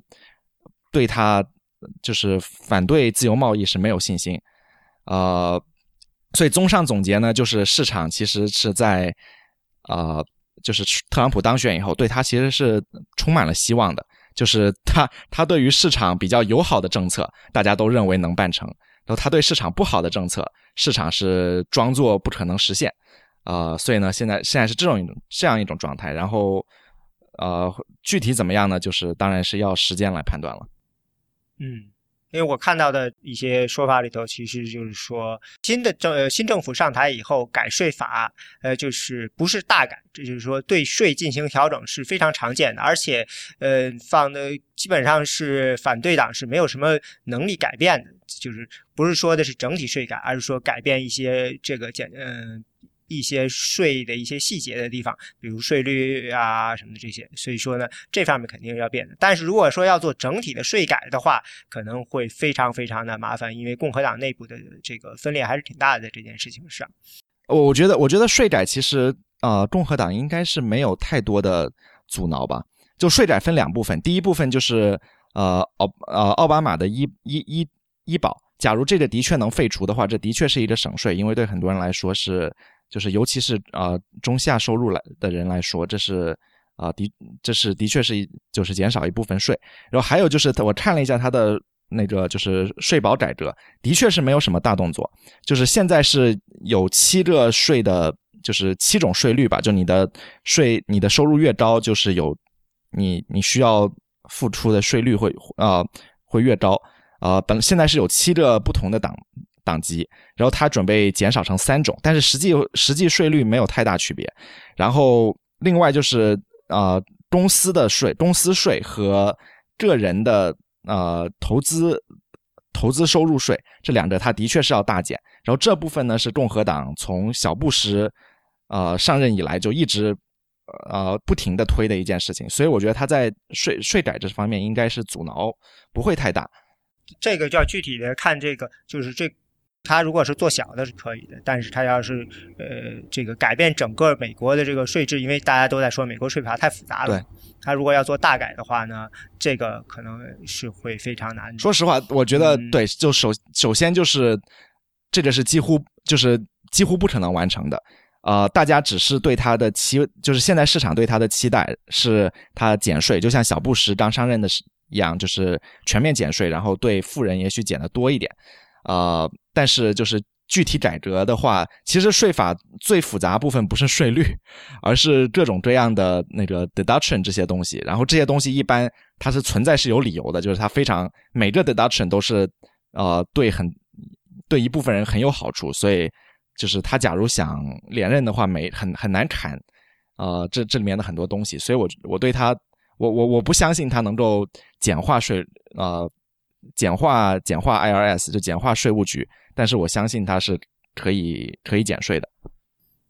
嗯，这就是所以就是说，这有一个问题，就是如果减税太多的话，他又要做基建的话，共和党的保守派中的有一波呃强强调债务人可能不会站在他们这一方，这样的话，嗯，这个共和党就有可能需要考虑民主党的支持，对对，我觉得就在这样，我觉得很有可因为你拿出一万亿美元的这这对这个经刺激经济，这个对于很多共和党就是传统保守派共和党来是不能接受的嘛。啊、顺便说一下，他说一万亿只是基建，就是税减加基建这两个是，假如他是所有的承诺都可以实现的话，是会超过一万亿的。所以这个是这是一个就是相相当于是像共和党批评奥巴马增加政府批评了八年，啊，可能特朗普一年就能干出比奥巴马八年更多的增大政府的事情。呃，然后我相信，尤其是在基建那这一一万亿呃的基建法案通过的情况下，很有可能发生的是，他在民主党那边的支持比在共和党那边的多。呃，嗯，对，这也挺有意思的，因为呃呃，我觉得这里头的一个问题就是在于民众对税更敏感，对于债务国家欠了多少债其实不太敏感。啊、对对，但是就是在在奥巴马刚上任的时候，民众对呃债债也挺敏感，因为保守派是一直拿这个批评奥巴马，但是现在是特朗普的话，我觉得共和党那边可能会收敛一点，就让他就让他那个让他让他继续大政府吧，就因为因为，嗯，对。另外就是你说那个贸易者的确是一个问题，就像因为我今天刚看到有人就说，这个主要是这个中西部州 Trump 的这些呃，这等于是铁盘吧，他们非常强烈的就是表示，就是你如果改了这个北美自贸协定的话，他们有大量的收入是来自于他们的农产品出口。对，嗯，是，就是怎么说呢？就是假如假如特朗普想呃打贸易战的话，他就他经常说了要给中国的商品加百分之四十五的关税，这个这句话是听了不止一次了。呃，现在市场完全没有考虑到这种情况发生。假如考虑到的话，是全全球股市应该是就是比金融危机还恐怖的下跌，因为呃，这是就打贸易战是很很伤国力，就很伤所有所有国家国力的事情。呃，但是市场没有这么反应，说明市场不不觉得他会打贸易战。但假设我们先可以假设他假如打贸易战，就是给中国啊、中国进口的商品加百分之四十五关税的话，会发生什么事情呢？很有可能的就是中国和其他对美国出口很大量产品的国家会报复美国，然后美国现在这肯定对，然后报复美国的话，呃，就是支持川普特朗普的那些人啊、几乎肯定是会呃受到受受那、受到很大很大的影响的。就美国像你说的，出口农产品很多，然后美国其实出口的服务业，就比如说软件和那个器啊、就是等于是高端制造业、器材，然后那个民航这些啊、这些产业啊、完全基就是他们一半以上的 revenue 是我就是一半以上的营收是来自于海外。啊、假如收了这关税，对他们也是致命的打击啊、但是呢，我们现在没有，就在市场上至少没有看到这种征兆，这是相当于是一个万幸吧，就大家还还没有还没有做好打算。呃，其实现在我看的一些报道，发现有一这么一个特点，就是几乎就很多很多的 Trump 的支持者都是说，嗯，我支持 Trump，虽然我觉得他是我不喜欢他的某些言论，但我认为他上台后不会执行这个。比如有些人就说，我认为 Trump 不会把这个呃 Obamacare 完全撤销的，我还需要这个呢，因为毕竟 Obamacare 的其实大部分受众，尤其是 Medicaid 的这个扩扩充的大部分受众都来自于共和党州。嗯，所以你他们肯定就是想，我觉得高他不会这么做。就像你说一个，很多人也觉得说他不会打这个贸易战的，这是找的这个，这很多人可能就是抱着这样。只不过大家有人是认为创不会干这个，有人认为创不会干那个。对，我我觉得，我觉得这个就是相当于投他的民众和金融市场在这点上比较像，就是他们喜欢的东西呢，他们认为特朗普会干；他们不喜欢的东西，认为特朗普不会干。但是这里面有很多无法自洽的逻辑，啊。所以就是以后很有可能有有一部分人认为他们被背叛了。嗯，那这个就现在这个问题里头就是，呃，他总得做一件事儿，比如说他到底到底该不该建墙？他这件事情可可能是他叫的最狠的一件事情。我我不太对我我觉得我我的看法是他现在从国际市场的表现来看，他对中国应该不会，就是对中国和其他那个就是呃。应该是制造业大国来说，它应该不会有太大动作，而且就算有太大动作，这些制造业工作也不会回美国，他会他们那些制造业工作会去那些他没有做大动作的国家，就比如说像中国，他制裁中国，这些工作很快就会去越南，会去印度，会去孟加拉，也不会回到美国，啊，这所以在这点上判断，我觉得是就是很多可以很很可能让一些啊今年转红的一些。啊，工人比较多的州的选民失望，然后，但是对墨西哥建墙这件事，我觉得倒是很有可能的。就是怎么说呢？就是在他赢了以后，呃，所有货币中跌的最惨的就是墨西哥比索了。啊，也就是说，大家最最看好的是他对墨西哥很强硬。啊，然后的确是在 NAFTA 形成以后，啊，美国的工作流失最大的两个。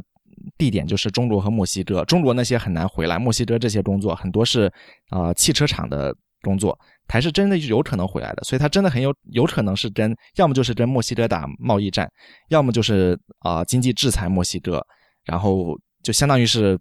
啊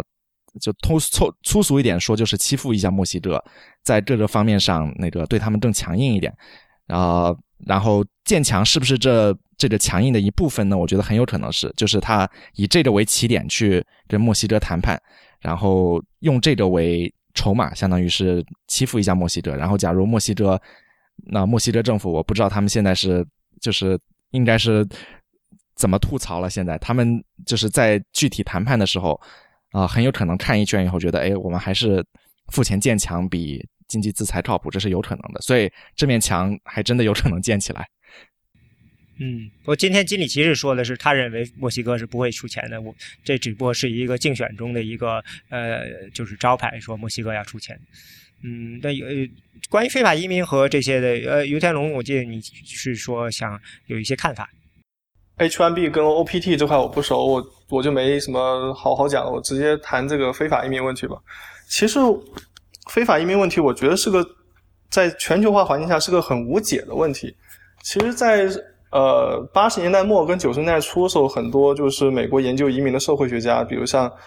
呃哥伦比亚的那个社会学家 Sussens，他就提出一个所谓叫 Global City 的理论，就是说，随着这个全球化的发展，资源跟各方面的人才都会集中到这个像纽约啊、洛杉矶啊、北京啊、上海这种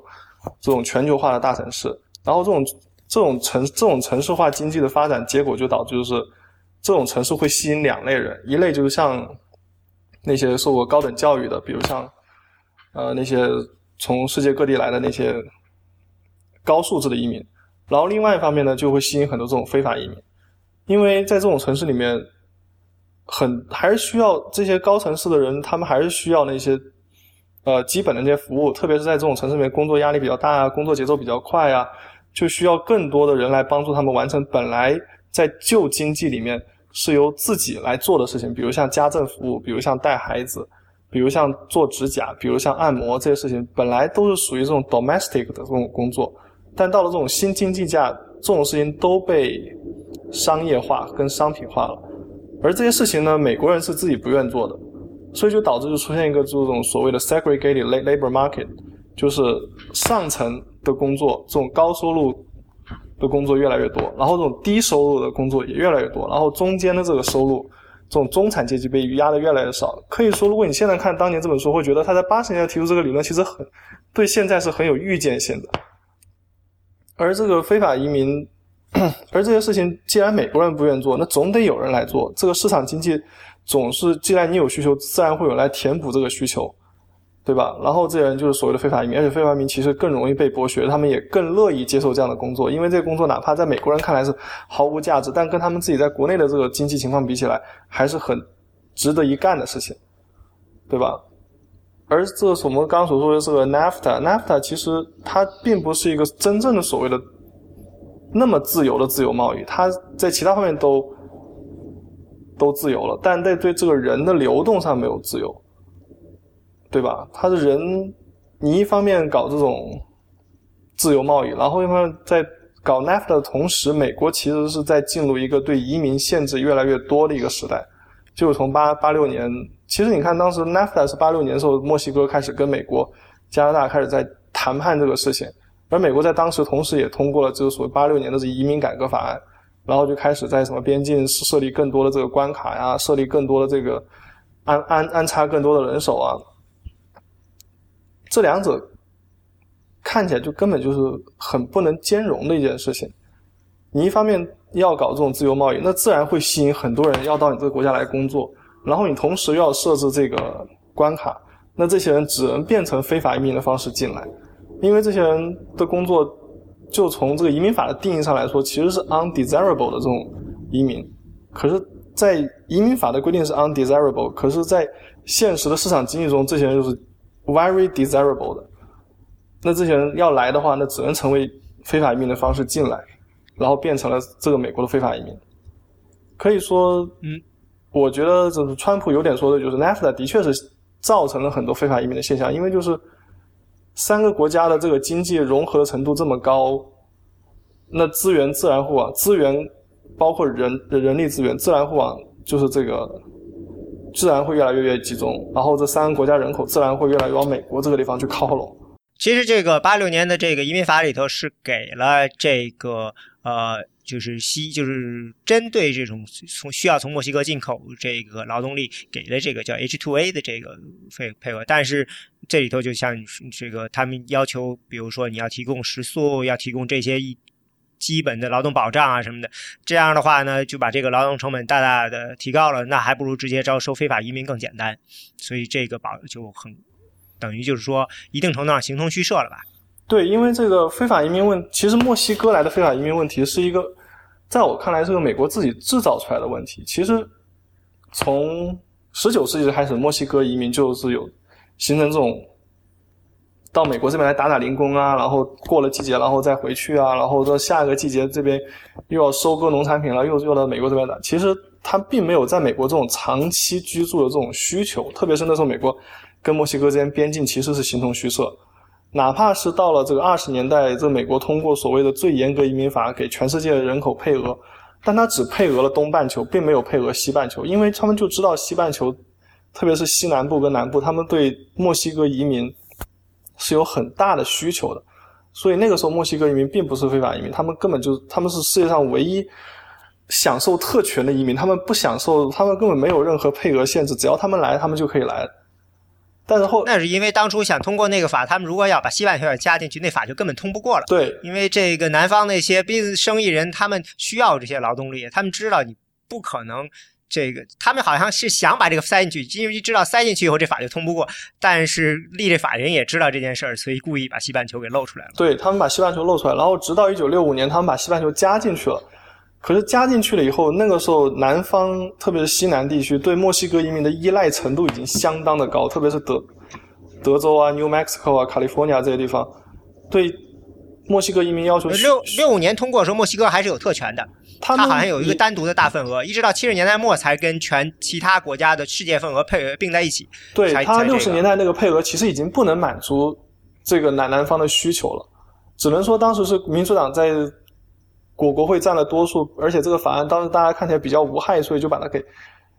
给通过了，大家并没有想到这个后果会有多么严重。六十年代配额已经减少到了不能满足需求，然后七十年代把这配额降到跟其他国家一样水平的话，就更不能，就更和现实不符了。所以导致很多人，他们感觉就是来美国就是晚了那么几年的功夫，然后就从合法移民变成非法移民了。嗯，对，就是说当时是六五年那个法里头是国家有配额，是每限额两万，但是除了墨西哥。这个墨西哥是一九七六年的时候才被加入到这个限额两万里的，所以一下子这个就就制造了无数的非法移民。所以这个就像你说的是，这实际上是七十年代末被制造出来，所以到八十年代末必须开开始解决，呃，就开始出现了。而且一个问题就是，就是美国 就看过去几年的趋势，是美国对移民法设置的更严，这非法移民反而人数会越多。我记得当时看一个就是移民学移民移民专家研究，就是说本来。哪怕在七十年代的时候，美国跟墨西哥都属于这种 circular migration，就是他们宁愿到美国来干几年非法移民，然后再过几年再回去。然后直到八十年代，美国开始加强边境管理以后，这些人索性就不回去了。反正因为偷渡的费用越来越高，他们成本这么高，他们肯定要算一下啊，我好不容易花了几万块钱或者几千块钱到美国来一趟，然后肯定要把这本赚回来，我再回去。然后这随着这边境管理的越来越严格，大家就太赖的时间就越来越长，就索性就不回去了。然后，所以一直到了两千年的时候，这西域人口突然出现一个从九十年代到两千年这个暴增的这个阶段。因为按照人口学家之前的估计，就是西域的人口不会发展的这么快。他们一直认为西域可能还是会控在百分之十之内，但到两千年的时候突然就超过了百分之十，百分之十三还是十几，一直到现在又超过了，超过了这个非洲裔成了第一大的这个少数族裔。其实很大程度上就是因为这个。越来越严格的移民移民法案改变了他们这个美墨之间这个移民的这个流动趋势。过去预计是美国只有七十年代八十年代的时候只有三百万这个非法移民，因为大部分人都是处于这种时刻流动的状态，干几年他们就回去，干几年就回去，他们不会在美国待下来。然后这他们这个思思维方式一变以后，觉得啊我回去以后可能现在就来不了了，或者我花这么多钱到到美国来一趟，我干嘛要这么急着回去呢？他们待的时间就长了，结果。这个非法移民的数量就越来越多，差不多就这个情况。所以我觉得，如果他要再搞新的更严格的移民法案的话，只是说这个人的流动方向不会从南部边境过来，他们可能会从迈阿密那边坐坐船过来，或者从纽从墨墨西哥湾坐船登陆什么路易斯安那什么这这也是很有可能的。他们不一定说非要走墙那边走，对不对？嗯，对，那。这个问题可以先告一段落，因为我们缺少了我们这个这个总结的这个，等于是不在一些比较关键问题上的一些看法。那我们先到这儿吧。呃，下一个问题就是，我记得前几天说，Paul Ryan 说他们认为当年小布什二零零四年当选以后，他们这个就是或者说小布什吧，因为可能也因为九幺幺，实际上是把他们最重要的一个议题，就是想把这。个呃，Social Security 和这个这些东西都私有化嘛，Medicare。那接下来这个这似乎跟 Trump 的这些承诺，就是比如说保留 Medicare、Medicaid 的这个是呃是矛盾的。这个 Social Security，那这这个会不会也对他们在这个就是接下来呃 Trump 和国会之间的关系上会有什么影响？就是他们这个感觉这是 Paul Ryan 的一个 Top Priority 啊，非常想做的一件事情。不知道这个季医生，你觉得有这个会怎么发展呢？这些，我觉得 Social Security 改革难度还是蛮大的，因为就是刚才几位老师谈到，川普和共和党的政策目标并不一致，因为川普上台不是一个传统的共和党的这种 fiscal conservative 的形象，那他所依赖的这些，就尤其袖带这些州，其实对 Social Security 的依赖程度是非常高的。呃，所以 Paul Ryan 可能从他 policy wonk 的角度来讲，是希望把 Social Security privatize 呀，有 personal savings account 的很多这些共和党标准的操作。但是我觉得在川普这里不会，呃，不会 fly well，因为他自己到最后他要签署这个东西的时候，他也会考虑说，呃，这个法案到底会不会影响我的选民基础。我觉得作为一个所谓所谓这个 populist 上台的，打着这个路线上台的川普来讲，是不会，即使共和党国会通过这样一个对 social security reform，我觉得，呃，这共和这个总总统也不会签的。而且，呃，民主党毕竟在参议院还有一个 filibuster 的 minority，呃，他们不会说在 social security 这个触及民主党政策底线的问题上做太大妥协。啊，大家有去问他有一个问题，就是这个 filibuster 会不会被这个 nuclear 这个给 nuke 掉呢？呃，我觉得 filibuster 被 nuke 掉的可能性是很大的，这个就是历史的终结。我觉得一旦你启动了对 filibuster 的这种这种某种程度叫滥用吧，然后后来这个 Reid 又把用使用过一次这个呃 nuke 之后，我觉得 filibuster 最终被废除是肯定的。但这个时间要走多远，就要看呃事态的发，就要看这个两两党对立的发展了。那尤其是取决于民主党的策略。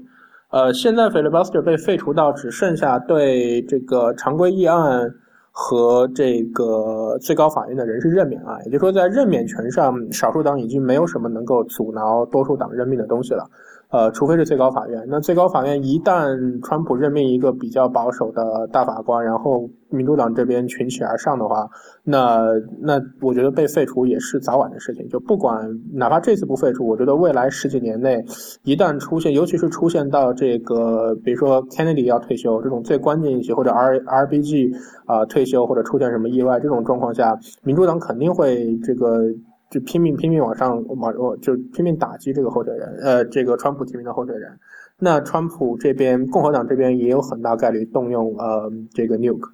但是到一般议案上，我我觉得倒不会参议院倒不会那么快想把它全部废除，因为人事任免是一个比较大的坎，而很多这种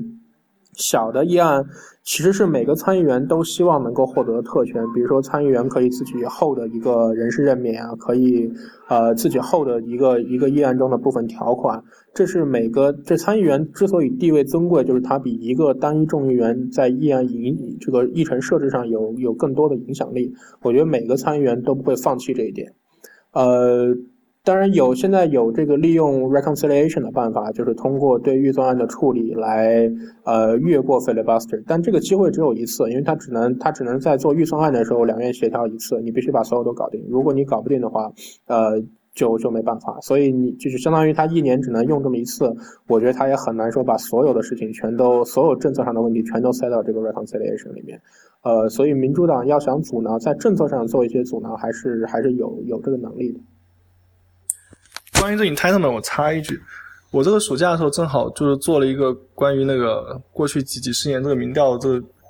这被采访的人他们对于这个 redistribution 的这个态度的变化，然后我发现就是民众选民对于这个这个再分配的这个看法，特别是对于什么呃各项福利政策呀，然后的变化，其实对于他们最终选哪个总统的影响，他们这 preference 其实是越来越这个占的这个分量其实越来越大了。已经开始逐渐超过其他的我们常经常所说那些 social economical 那些 factor，所以我觉得川普是应该不会在这一块地方动，因为民众们选他进去，并不是想让他去呃改对这个社保体系进行大改，他们其实期待的是把这个改的对他们自己更有利，他们其实是不喜欢这个社保体系对黑人对少数族裔的那些偏向，他们其实更想的是。他们支持政府继续在什么教育啊、什么养老啊，或者是退伍军人上加更多投入。他们只是不想把这钱投到黑人身上去罢了。因此，我觉得不会改，要改只是往这个方向改，只是更有利于这个中产或者低收入的白人，然后对黑人或对少数族裔施加更多的限制。嗯。的确，农村地区的这些白人，这个作为这个联邦政府提供这些补助，其实是比较难的。它不像在城市，人口密度大，比较容易很快就接触到这些所有的这些人，然后提供服务。在这些农村人口稀疏的地方，这是一个挺大的问题。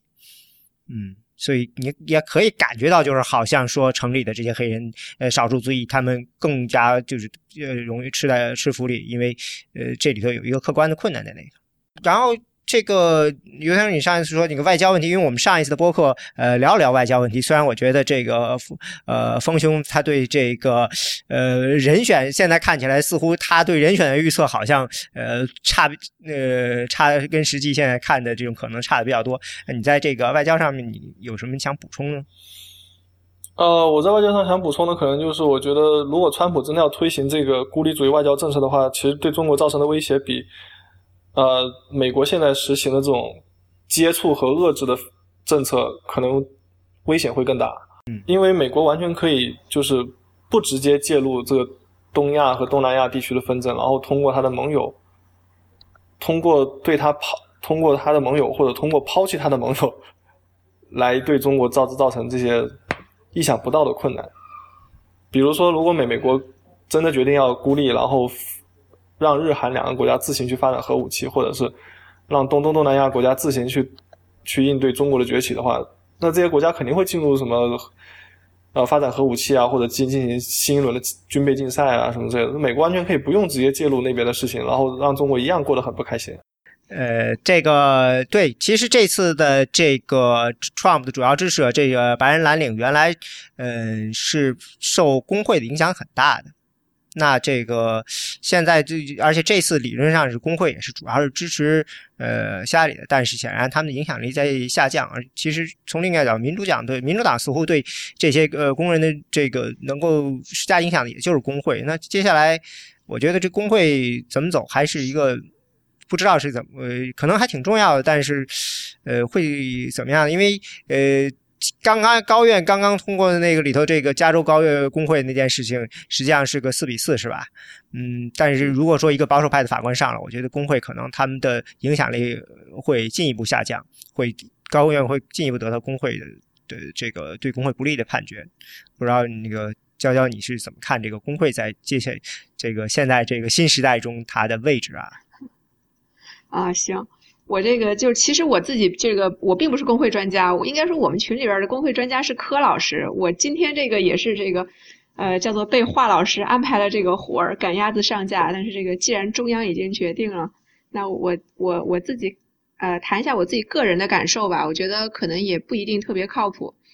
呃，就是说之前说工会在这次大选中的作用，然后就是大选结束这么几天，我自己呃。觉得可能有两件小事儿是我们之前啊没有谈到的，啊，第一个呢就是说，在这个大选结果刚刚出来之后的一天，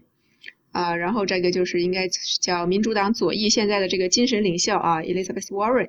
他的第一次公开露面的活动是去了这个呃 AFL-CIO，就是这个美国劳联产联，这个是美国现在可以说是规模最大，然后基本上是美国历史最悠久的工会，就是现存历史最悠久的工会啊。然后他去了这个劳联产联的总部啊讲话啊，然后呢，他讲话的这个内容就是除了他这个一贯的沃润个人的这些政策主张之外。啊，然后针对大选啊，我总结了一下，大概讲了有三点。啊，第一个是说啊，We will stand up to bigotry, no compromises，就是我们虽然可能要支持 Trump 的一些具体的政策，这个大家可以想到的，包括包括大家刚刚提到的基建啊这些，呃，但是他这个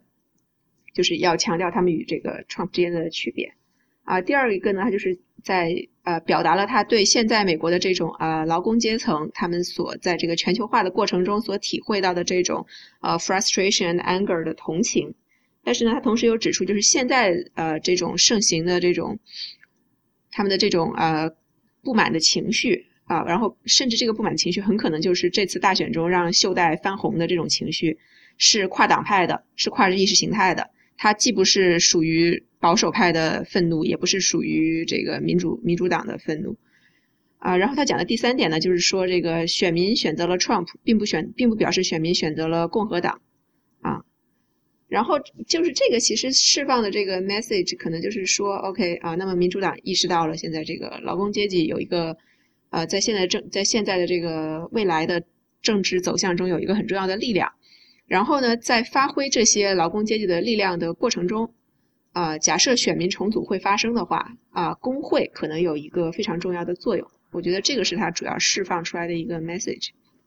然后我觉得第二件我们之前没有太提到的小事，就是说，比如说我们刚刚提到了很多，就是这次的袖带翻红啊，然后像之前尤老师提到说，啊，希拉里在佛罗里达这些地区这种身份政治动员的失败呀。啊，但是其实还有一个就是，我们之前我看华老师在会员通讯里面讨论过很多，但是我们刚没有讨论，就是说，啊，这次这个民主党在内华达的选情，就是内华达这最近十几年来也是非常重要的一个摇摆州，但是民主党这次在这个就是铁兰州大败的情况下，呃，在内华达表现相当不错，呃，希拉里拿下了内华达，而且在这个 Harry Reid 要离任的情况下，民主党用一个推出了一个新人，然后保住了他在这个内华达的参议员席位，啊，而且这个众议院还在内华达多了多拿下了两席，啊，这个几乎可以说是民主党在这次大选里面唯一的一个亮点州了，呃，然后就是这个是很好玩的一件事情，因为就是内华达它并显然并不是我们描述的那样一个属于这种呃沿海的精英这样一个州，呃，也不属于东北部。而且就是如果看数据的话，内华达应该是过去几年里面这个经济下行最严重的州之一。我看华老师之前那个会员通讯里面引的那个人口普查局的数据，内华达的这个二零一五年的人均收入比零八年奥巴马上来的时候下降了百分之十五点五，这个下降比例是全国第一。那么这个如果按我们之前的推理来讲，那他应该非常仇恨奥巴马就是才对，对吧？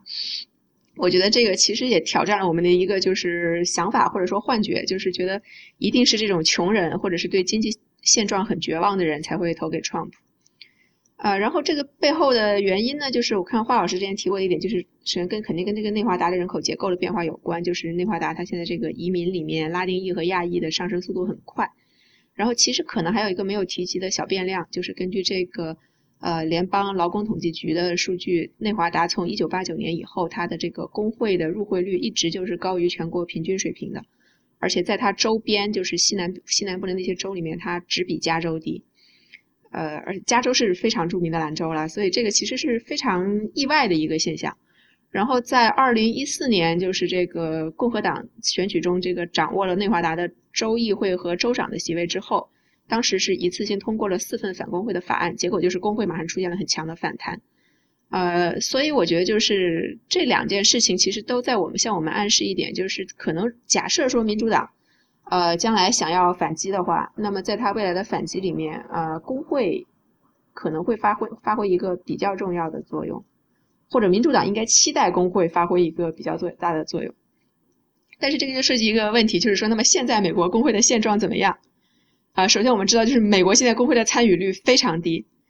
呃，之前大概从这个二战结束之后，一直到八十年代的时候，美国的工会参与率是跟其他的，就是我们叫西方发达国家，基本是持平的，一直是在三分之一左右。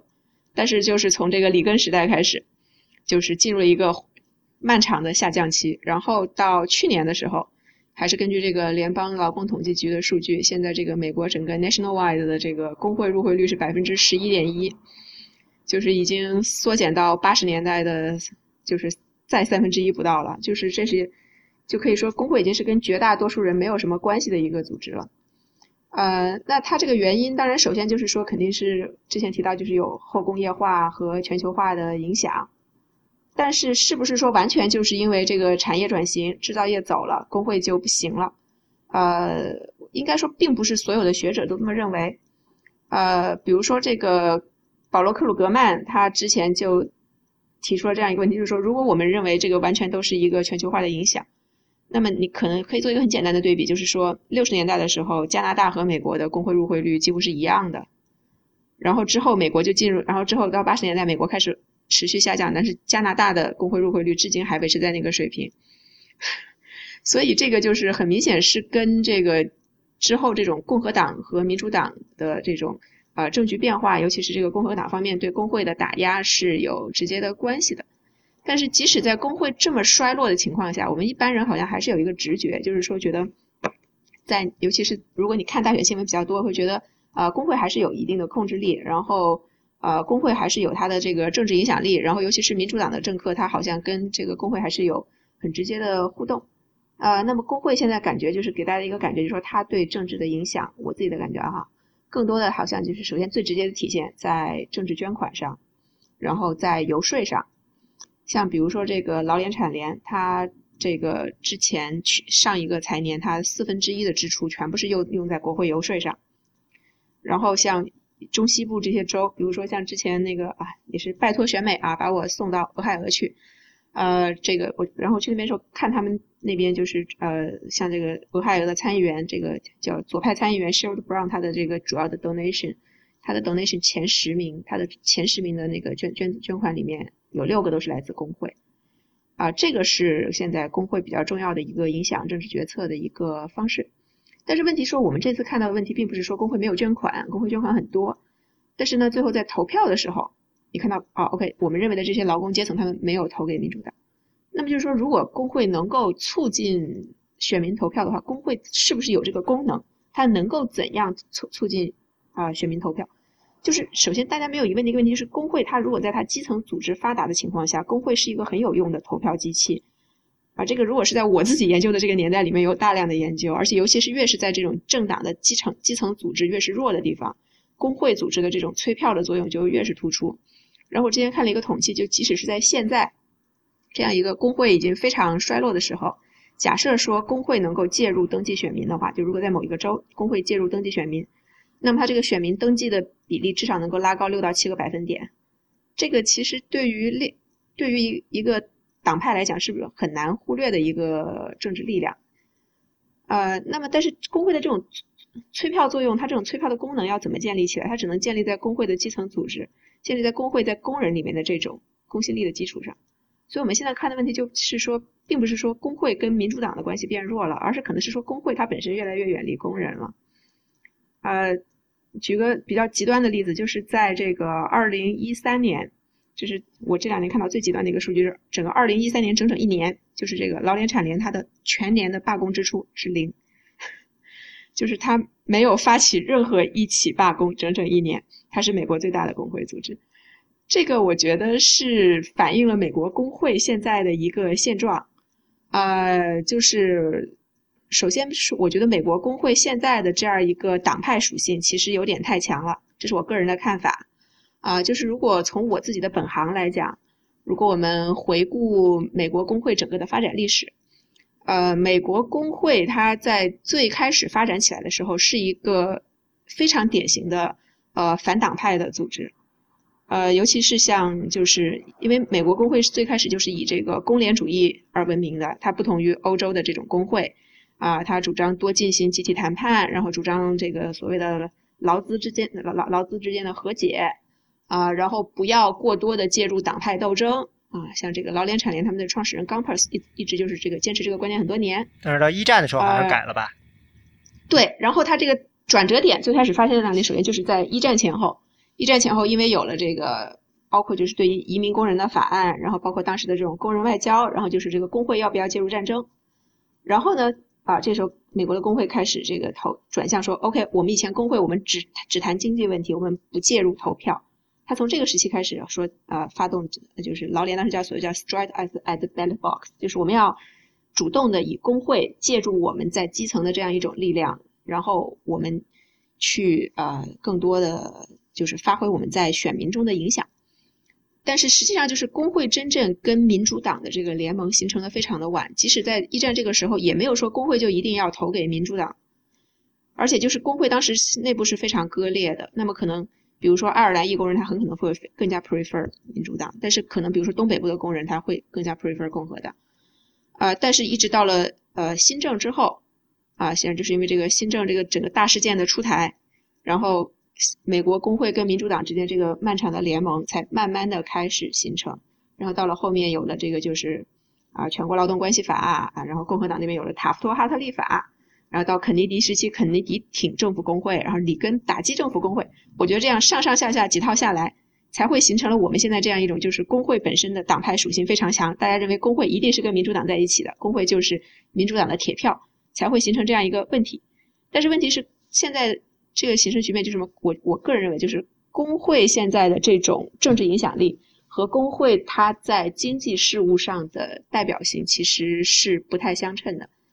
呃。它在基层运动上原本应该有的那个潜力，其实已经被它现在的这种党派属性所掩盖了。啊，当然这个事情并不是仅仅由工会本身单独造成的，它有各种各样的原因，就是工会这种过度的政治化。呃，比如说可能因为跟现在工会的这种呃会员的结构也有关系。呃，因为我们知道，就是美国现在虽然号称还是全国 nationwide 有百分之十一的工会入会率，但是这百分之十一里面。大部分是公立部门的呃工会会员，那么私营企业它其实 nationwide 的数数值就是我刚看去年的是百分之六，就是它真的对于私营企业，就是我们心目中应该起到的那个劳资调解的那个部分，已经影响很小了。呃，然后但是如果你在公立部门里面，公立部门里面现在那个有百分之三十五以上是工会会员，那其实就只会造成说你工会会员对于这个政府投资啊，然后对于这些所谓的就是通过游说来影响政府决策更加热衷。我觉得其实是并不是说工会的政治影响力没有了，而是工会现在的政治影响力不健康，而且它本身在这个基层动员，比如说催票。啊，然后甚至在一些基层的这种啊邻里的社会支持啊这些方面的作用并没有体现出来，嗯，呃，所以如果说下一步假设啊，就是假设 Warren 的这个表态是体现了至少民主党左派的一个表态的话，我觉得说可能未来有可能的一个发展方向是说，那么首先民主党肯定是要加强跟工会的联系啊，现在已经很强了，但是还要继续加强对工会的联系，表达对工会的重视。然后再一个就是说，要促进对于工会的组织扩张本身有利的立法，呃，因为其实就是从八十年代工会衰落以来，他面对一个重要的问题，就是说要到底是应该把更多的力量，呃，放在这个提高工会的入会率，就是组织扩张上，还是放在就是维持现有的这种入会率，然后去通过游说等等方式推动立法上，呃，那么至少现在看来就是不提高。这个工会入会率已经不行了，啊哈。那么如果民主党跟工会之间的这个联盟还要维持，而且他还要在未来的选举中对民主党的这个基层的动员催票起到正面的作用的话，那么我觉得可能就是民主党需要主动去催促进对工会的组织扩张有利的立法，或者至少要在一些重要的州要对抗现在的这个工作权利法，就是 Right to Work。我觉得现在能够想到的大概就是这样，可能尤老师会有一些 comment。嗯，哦，我你刚才说那 Nevada，我觉得就是内华达州，我觉得挺有意思的一个事情。的确，这次是民主党一个亮点吧。另外一个可能就是 Orange County 加州的那个第一次泛滥了。呃，这个内华达其实这对 Trump 他在这里的投入不可谓不大了吧？我觉得最后几周的时候，这这个 Nevada 跟 Florida 什么的都算是比较。呃，这个 Trump 算是比较集中力量去推的地方，但是最后的确是 Nevada 的最后的票其实跟二零一二年很接近，嗯，而且呃还有就是你说这个工会 Nevada 其实没有什么制造业，所以他们的工会基本上属于新型的工会，呃，针对这些服务业人士的这种，所以这可能也是一个比较有意思的这个现象吧，这个。突然想起来，上一次还说，上一次这个呃，鞠医生老师还说起来说，这个的这个在缅因州的那个投票，关于这个就是最后是 ranking 是吧？最后这个地方选举的方式好像最后通过了，是最后以后计票是要用 ranking 的方式。嗯，这个好像也挺有意思的。然后好像这个呃大麻合合法化好像只有在亚利桑那没通过，其他地方也都通过了。接下来就是刚才你说的这个这个呃哦对，还是说刚才说你 Warren 这个事，其实比如说在 Nevada，其实我印象中初选中希拉里的在 Nevada 的优势很不明显，呃，这个好像有几个大工会，最大的大工会在拉斯都没有表态嘛，呃，不知道这个继续上你觉得接下来这个民主党这边会向 Warren 这他们这一派靠拢吗？我其实有两个问题，一个是，呃，会不会是属于 Warren 这一派的人会不会开始被在占了上风？随着希拉里这边，我估计他会慢慢退出历史舞台的话，还有一个就是在接下来这几年，他们是民主党是会呃在那儿看戏呢，还是会准备怎么和共和党在国会和政府的互动呢？我觉得就是四年是在政治里就相当于是永远了，所以关键是取决于川川普施政对于民主党会是一个非常大的变量。也就是说，如果川普施政是向中间走，甚至是和民主党在一些我们前面谈到他们能够互相达成共识的议题上做出妥协的话，那民主党的路线就会比较难抉择。因为你向左转的话，就会背离你现在要和川普取得的成就；你向右转的话，又抢不到票。我觉得这对民主党来说是比较难的一个处境。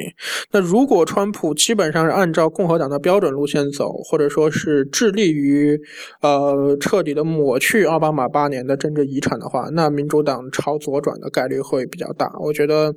呃。而且你现在看民主党党内有希望在未来参选，或者说为了声音比较大的、呃受欢迎比较多的呃后潜在的候选人，基本上都是偏左翼的，或者说甚至是有意识的在向左，呃向左向左派这个转的这个这个过程很明显。所以，当然从现在来看，那当然民主党是朝左转，但就刚才我们说之前我们说过，共和党二零一二年的时候，大家也都觉得 会是 Rubio。Jeb Bush 这样的人，他们比较温和，比较能够向拉丁裔呃这个吸引选票，他们将会是未来的希望。但是实际结果是不一样的，所以我觉得从这一次选举来看，现在我们都说民主党要检讨他们如何拿到白人选票，怎么怎么样。但是你看真正出口民调，但我我还要再说，就出口民调可能不靠谱。就整个整个白人的白人作为一个 race 来讲，他。支持共和党的比例并没有比支持罗姆尼上升多少，我看到的出口民调是增加一个点，那也就是说，这个所谓的中低收入阶层白人倒向川普，呃，是被这个中高收入阶层或者说教育程度较高的 suburban 的 Republican 把把它把把这一部分给抵消了。所以，民主党实际上还是要靠基本盘，要靠你如何激发少数族裔的政治投票热情。这是奥巴马四八年来把这个催到了一个顶，希拉里很难再再继续奥巴马这么高的一个呃达到这么高的一个天花板。那未来的民主党候选人，我觉得你需要一定的政治魅力，能够把这些呃少数族裔动员起来，能够达到像奥巴马支持呃支持奥巴马那样一个高度。那这个路线不一定是要走。民粹主义路线也不一定是要走身份政治路线，可能就是像奥巴马一样，就是有一个 rock star 的这种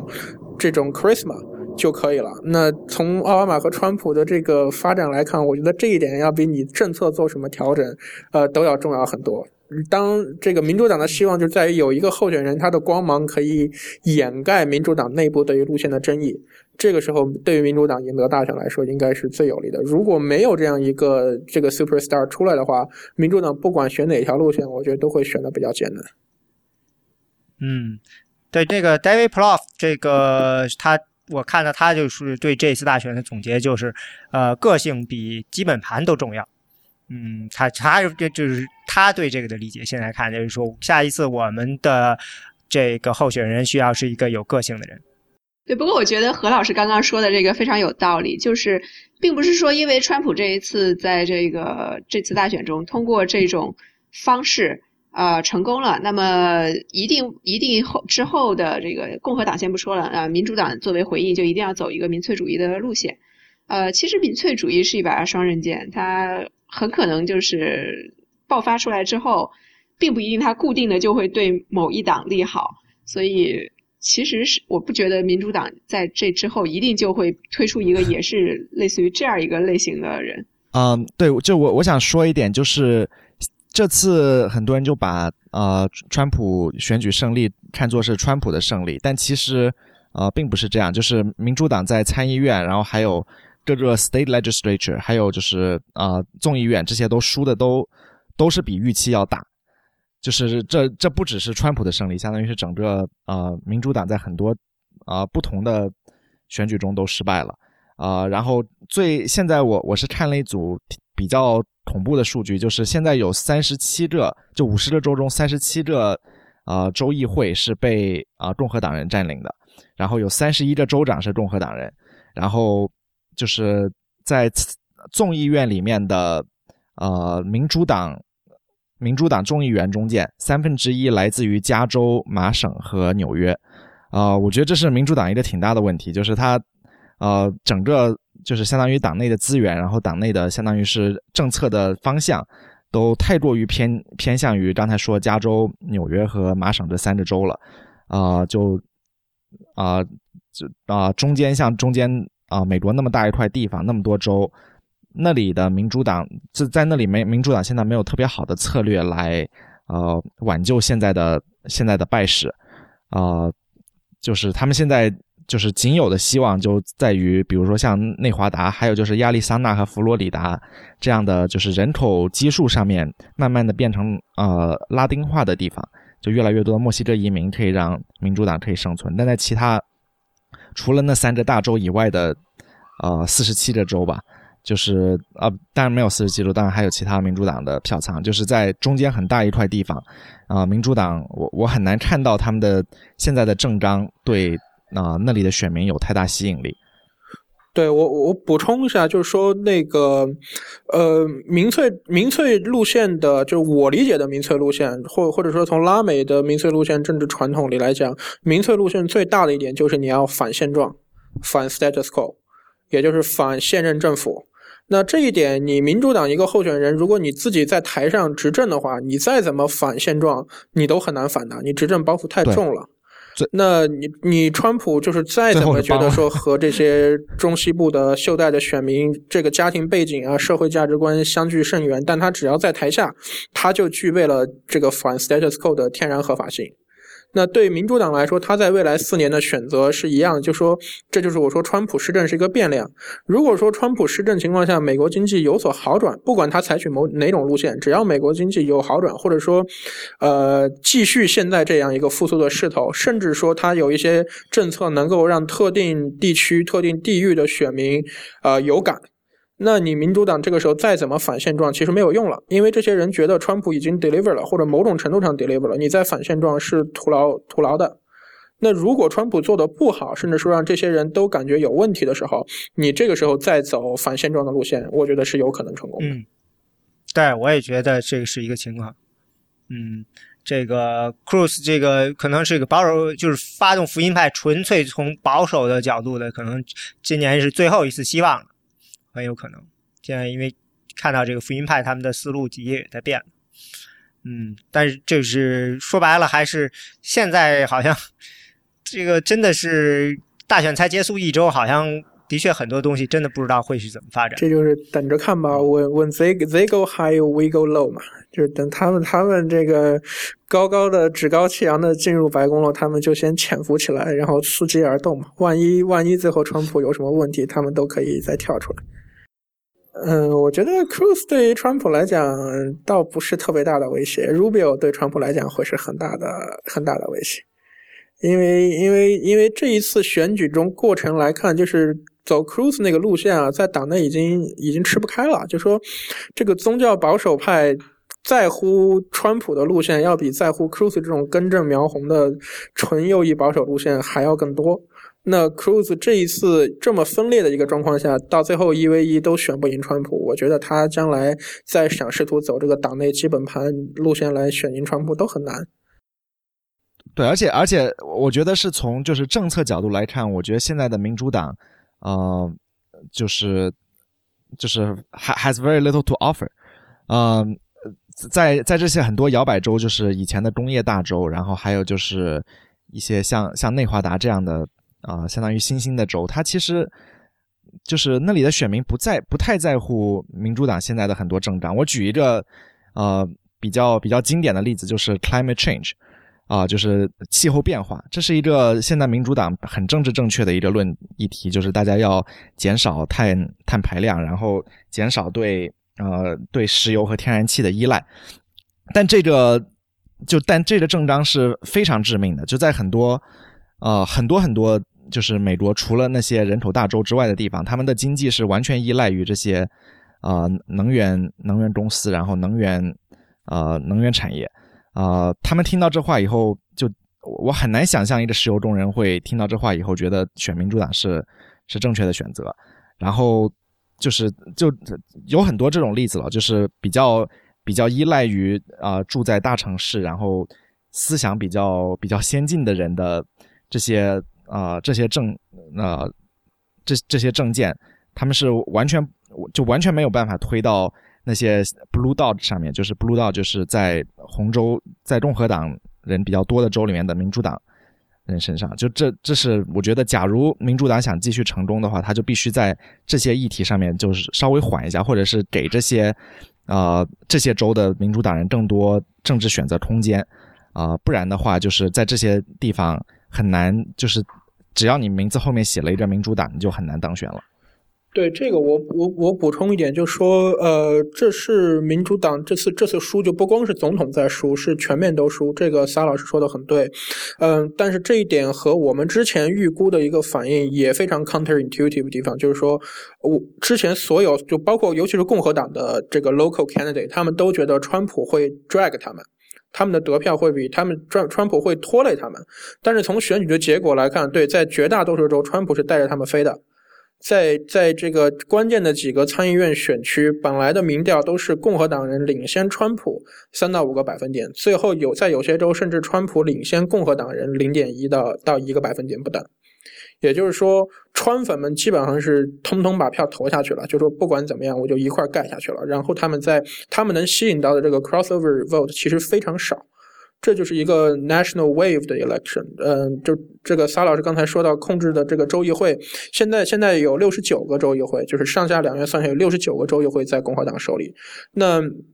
这是应该是美国历史上可能就是两党两党对峙以来，民主党是就是共和党控制州议会最多的一年，比比一零年这个 wave election 之后还更多。但更另外一个问题就是说，你控制这么多州议会和州长席位之后，你在划分选区上就有天然的优势。这就是二零一零年奥巴马把这个民主党在在 local politics 输了个输到脱裤之后的对于众议院选区划分的一个影响，就是所有的摇摆州、所有的这种佛罗里达、宾州、俄亥俄这些大州的选区划分都极度不利于民主党。那这个划分。如果按照现在共和党控制这么多州议会、控制这么多州长，到二零二零年继续维持下去的话，那民主党还是又又一个十年，你是根本没有办法在州议会和这个联邦联邦众议院翻身的，因为选区都已经让共和党划好了。嗯，但这个。潜在的一个问就是所你这么大现在这么大一个差距是需要从历史上来看你需要一个 wave election，就是二零零六和二零一零，包括再往前一九九四，我们看到美国最近的三次 wave election，就是说。呃，有一个很强的、很强的这个政治风潮来了，然后大批的州就跟着这个政治风潮同时摆过去了。如果你没有这样一个 national wave 的话，很多州的第一选区划分有利于共和党，第二这个 incumbent advantage 非常强。就虽然是有些州、有些选区可能民主党在总统票上会领先。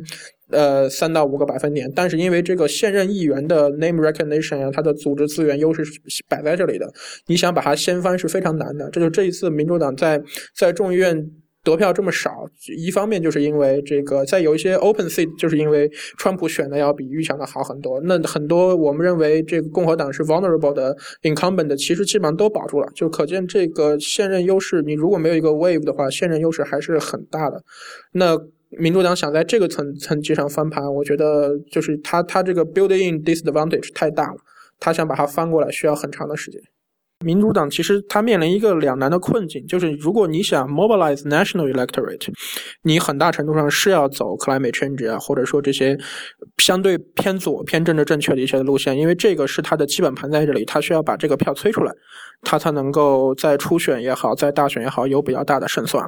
对于红州的这些，就是尤其是我们看到就是南部和中西部州这些红州的选民来讲，这个 democratic national brand 是 toxic 的，但是你。你 local 的 Democrat 其实是有政治空间把它区隔出来的，或者说他们其实实际上做的是有区隔的，但这个区隔呢，实在是抵不过这个 toxic national brand。我举两个例子，一个是这个 Kentucky。Kentucky 原来的州长是民主党人 Steve Beshear，他就是被认为是民可能民主党在保守州里做的最成功的一个州长。他的执行 Obamacare 是认为就是出错出问题是最少的，所以他一度被认为是希拉里这个当选以后可能会去 DHHS 的。然后他的任内呢，这个 approval rating 也非常高。但等到他要两任任满退休的时候，民主党再接下来去选，就是选不过 Matt Bevin。Matt Bevin 是就共和党内部都在内讧，他原来挑战 Mitch McConnell 是一个被认为是一个 mini mini Trump 的那种那种感觉，所有民所有民调都觉得他会输，他会输五六个点，结果最后选完以后，他赢了五六个点，就是这个，我觉得。政治的 nationalized 的这个过程不仅仅是全国政党和地方政党之间的政策协调，而是这个现在这个媒体市场，或者说我们在思考政治的这个过程中，一个已经很难把 national politics 和 local politics 分割开了。即使你想把它打出一个你自己 local politics politics 这个 brand，你也很难持久。嗯，这个另外一个例子就是 West Virginia。这是一个也是在总统上是深红红红到不行的州，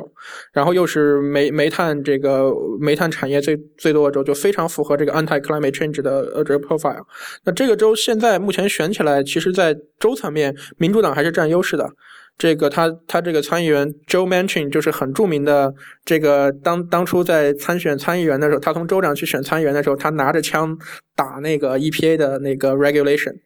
呃，就说我们我们既要保保护持枪权，然后又要反对这个 regu 呃这个对 EPA 的 regulation，要要发展 clean coal 什么的，所以他非常 popular。他然后但是很多人现在怀疑他要跳到共和党那边，因为因为民主党离他实在太远了。Harry Reid 那天说，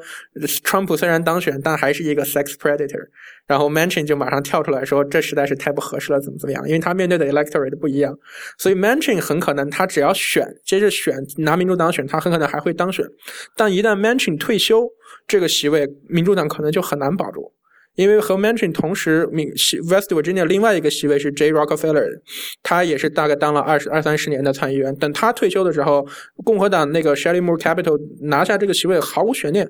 虽虽然 J Rockefeller 是非常 progressive 的，然后但是他有钱，他以前当过 West Virginia 州长，又是 Rockefeller 家族，他每次选举得票率都很高。但等到他一退休，这个接下来的一个选举，共民主党完全就没有机会，落后落后十几个点，就输的输的很惨。他们这一次州长选举当然比较意外，就是那个也不算意外，因为 Jim Justice 他们那个民主党的候选人是跟 J Rockefeller 很像，就是钱多钱多，然后不断。不断不断在 bankroll 这个 campaign，所以最后拿下了。但是你你在 West Virginia 往南看，Arkansas 啊，包括这个呃呃这个 no 呃呃主要主要是 Arkansas，甚至 Missouri to some extent，其实原来都是民主党在 local politics 玩的蛮转的州。但随着这个 national politics 实在是太 radioactive 之后，这些州的民主党慢慢就就萎缩不行了。我觉得。W V 和 K Y 也是这样一个例子，很可能会随着这种 national politics 的 polarization 慢慢枯萎。那将来有希望复兴的就是 national politics 上共和党做的不好，这个时候民主党可能就有希望可以可以区隔出来。但如果共和党在 national politics 做得好的话，民主党确实是很难把这个翻过来。但是其实你做的好了，岂不是还是为国家就是意识整个美国就往变得好起来，对吧？做做好不好？我觉得更多是民众的感受。这好不好？你这个我们十年后、二十年后可能判断是不一样的。我觉得就好不好，就说当时选民在走向票站的时候，他觉得好不好。但是这个我觉得最保险的就是你的对手做的差，你就很有很有希望能当选。你对手做的好，并不意味着你没有机会，因为你可以说，就像两千年布什接替克林顿，就是克林顿做的好，但并不代表布什做的会不好。但一旦你的 incumbent 做的很差，你这个时候 anti incumbent 是最容易选。我我没什么好说的了，那要不我们就呃到这儿结束吧。呃，我们应该向这个感谢一下听众，嗯，这个支持我们这么多期啊，呃，这个也算是比较圆满的把这个选美播客给结束了。这个 最后今天这等于是。呃，参加播客的嘉宾也一个一个中途就提前跑掉了，最后就剩咱们，呃，就剩四个人了，是吧？三个人了，就剩三个人了。最后，这个选美的命运还就掌握在一个现在不知道在哪儿的尤老师身上了。啊，感谢大家收听选美播客。选美播客是 IPN 播客网络旗下的节目。我们的网址是选美点 US，我们的知乎专栏是选美 I'm Election，我们的新浪微博是选啊 at 选美 I'm Election，没有空格。啊，我们的 Twitter 是 at 选美 US。啊，最后欢迎大家收听 IPN 播客网络旗下的其他的精彩节目：一天世界、未知道、内核恐慌、太医来了、流行通讯、硬影像、无次元、博物志、陛下观和时尚怪物。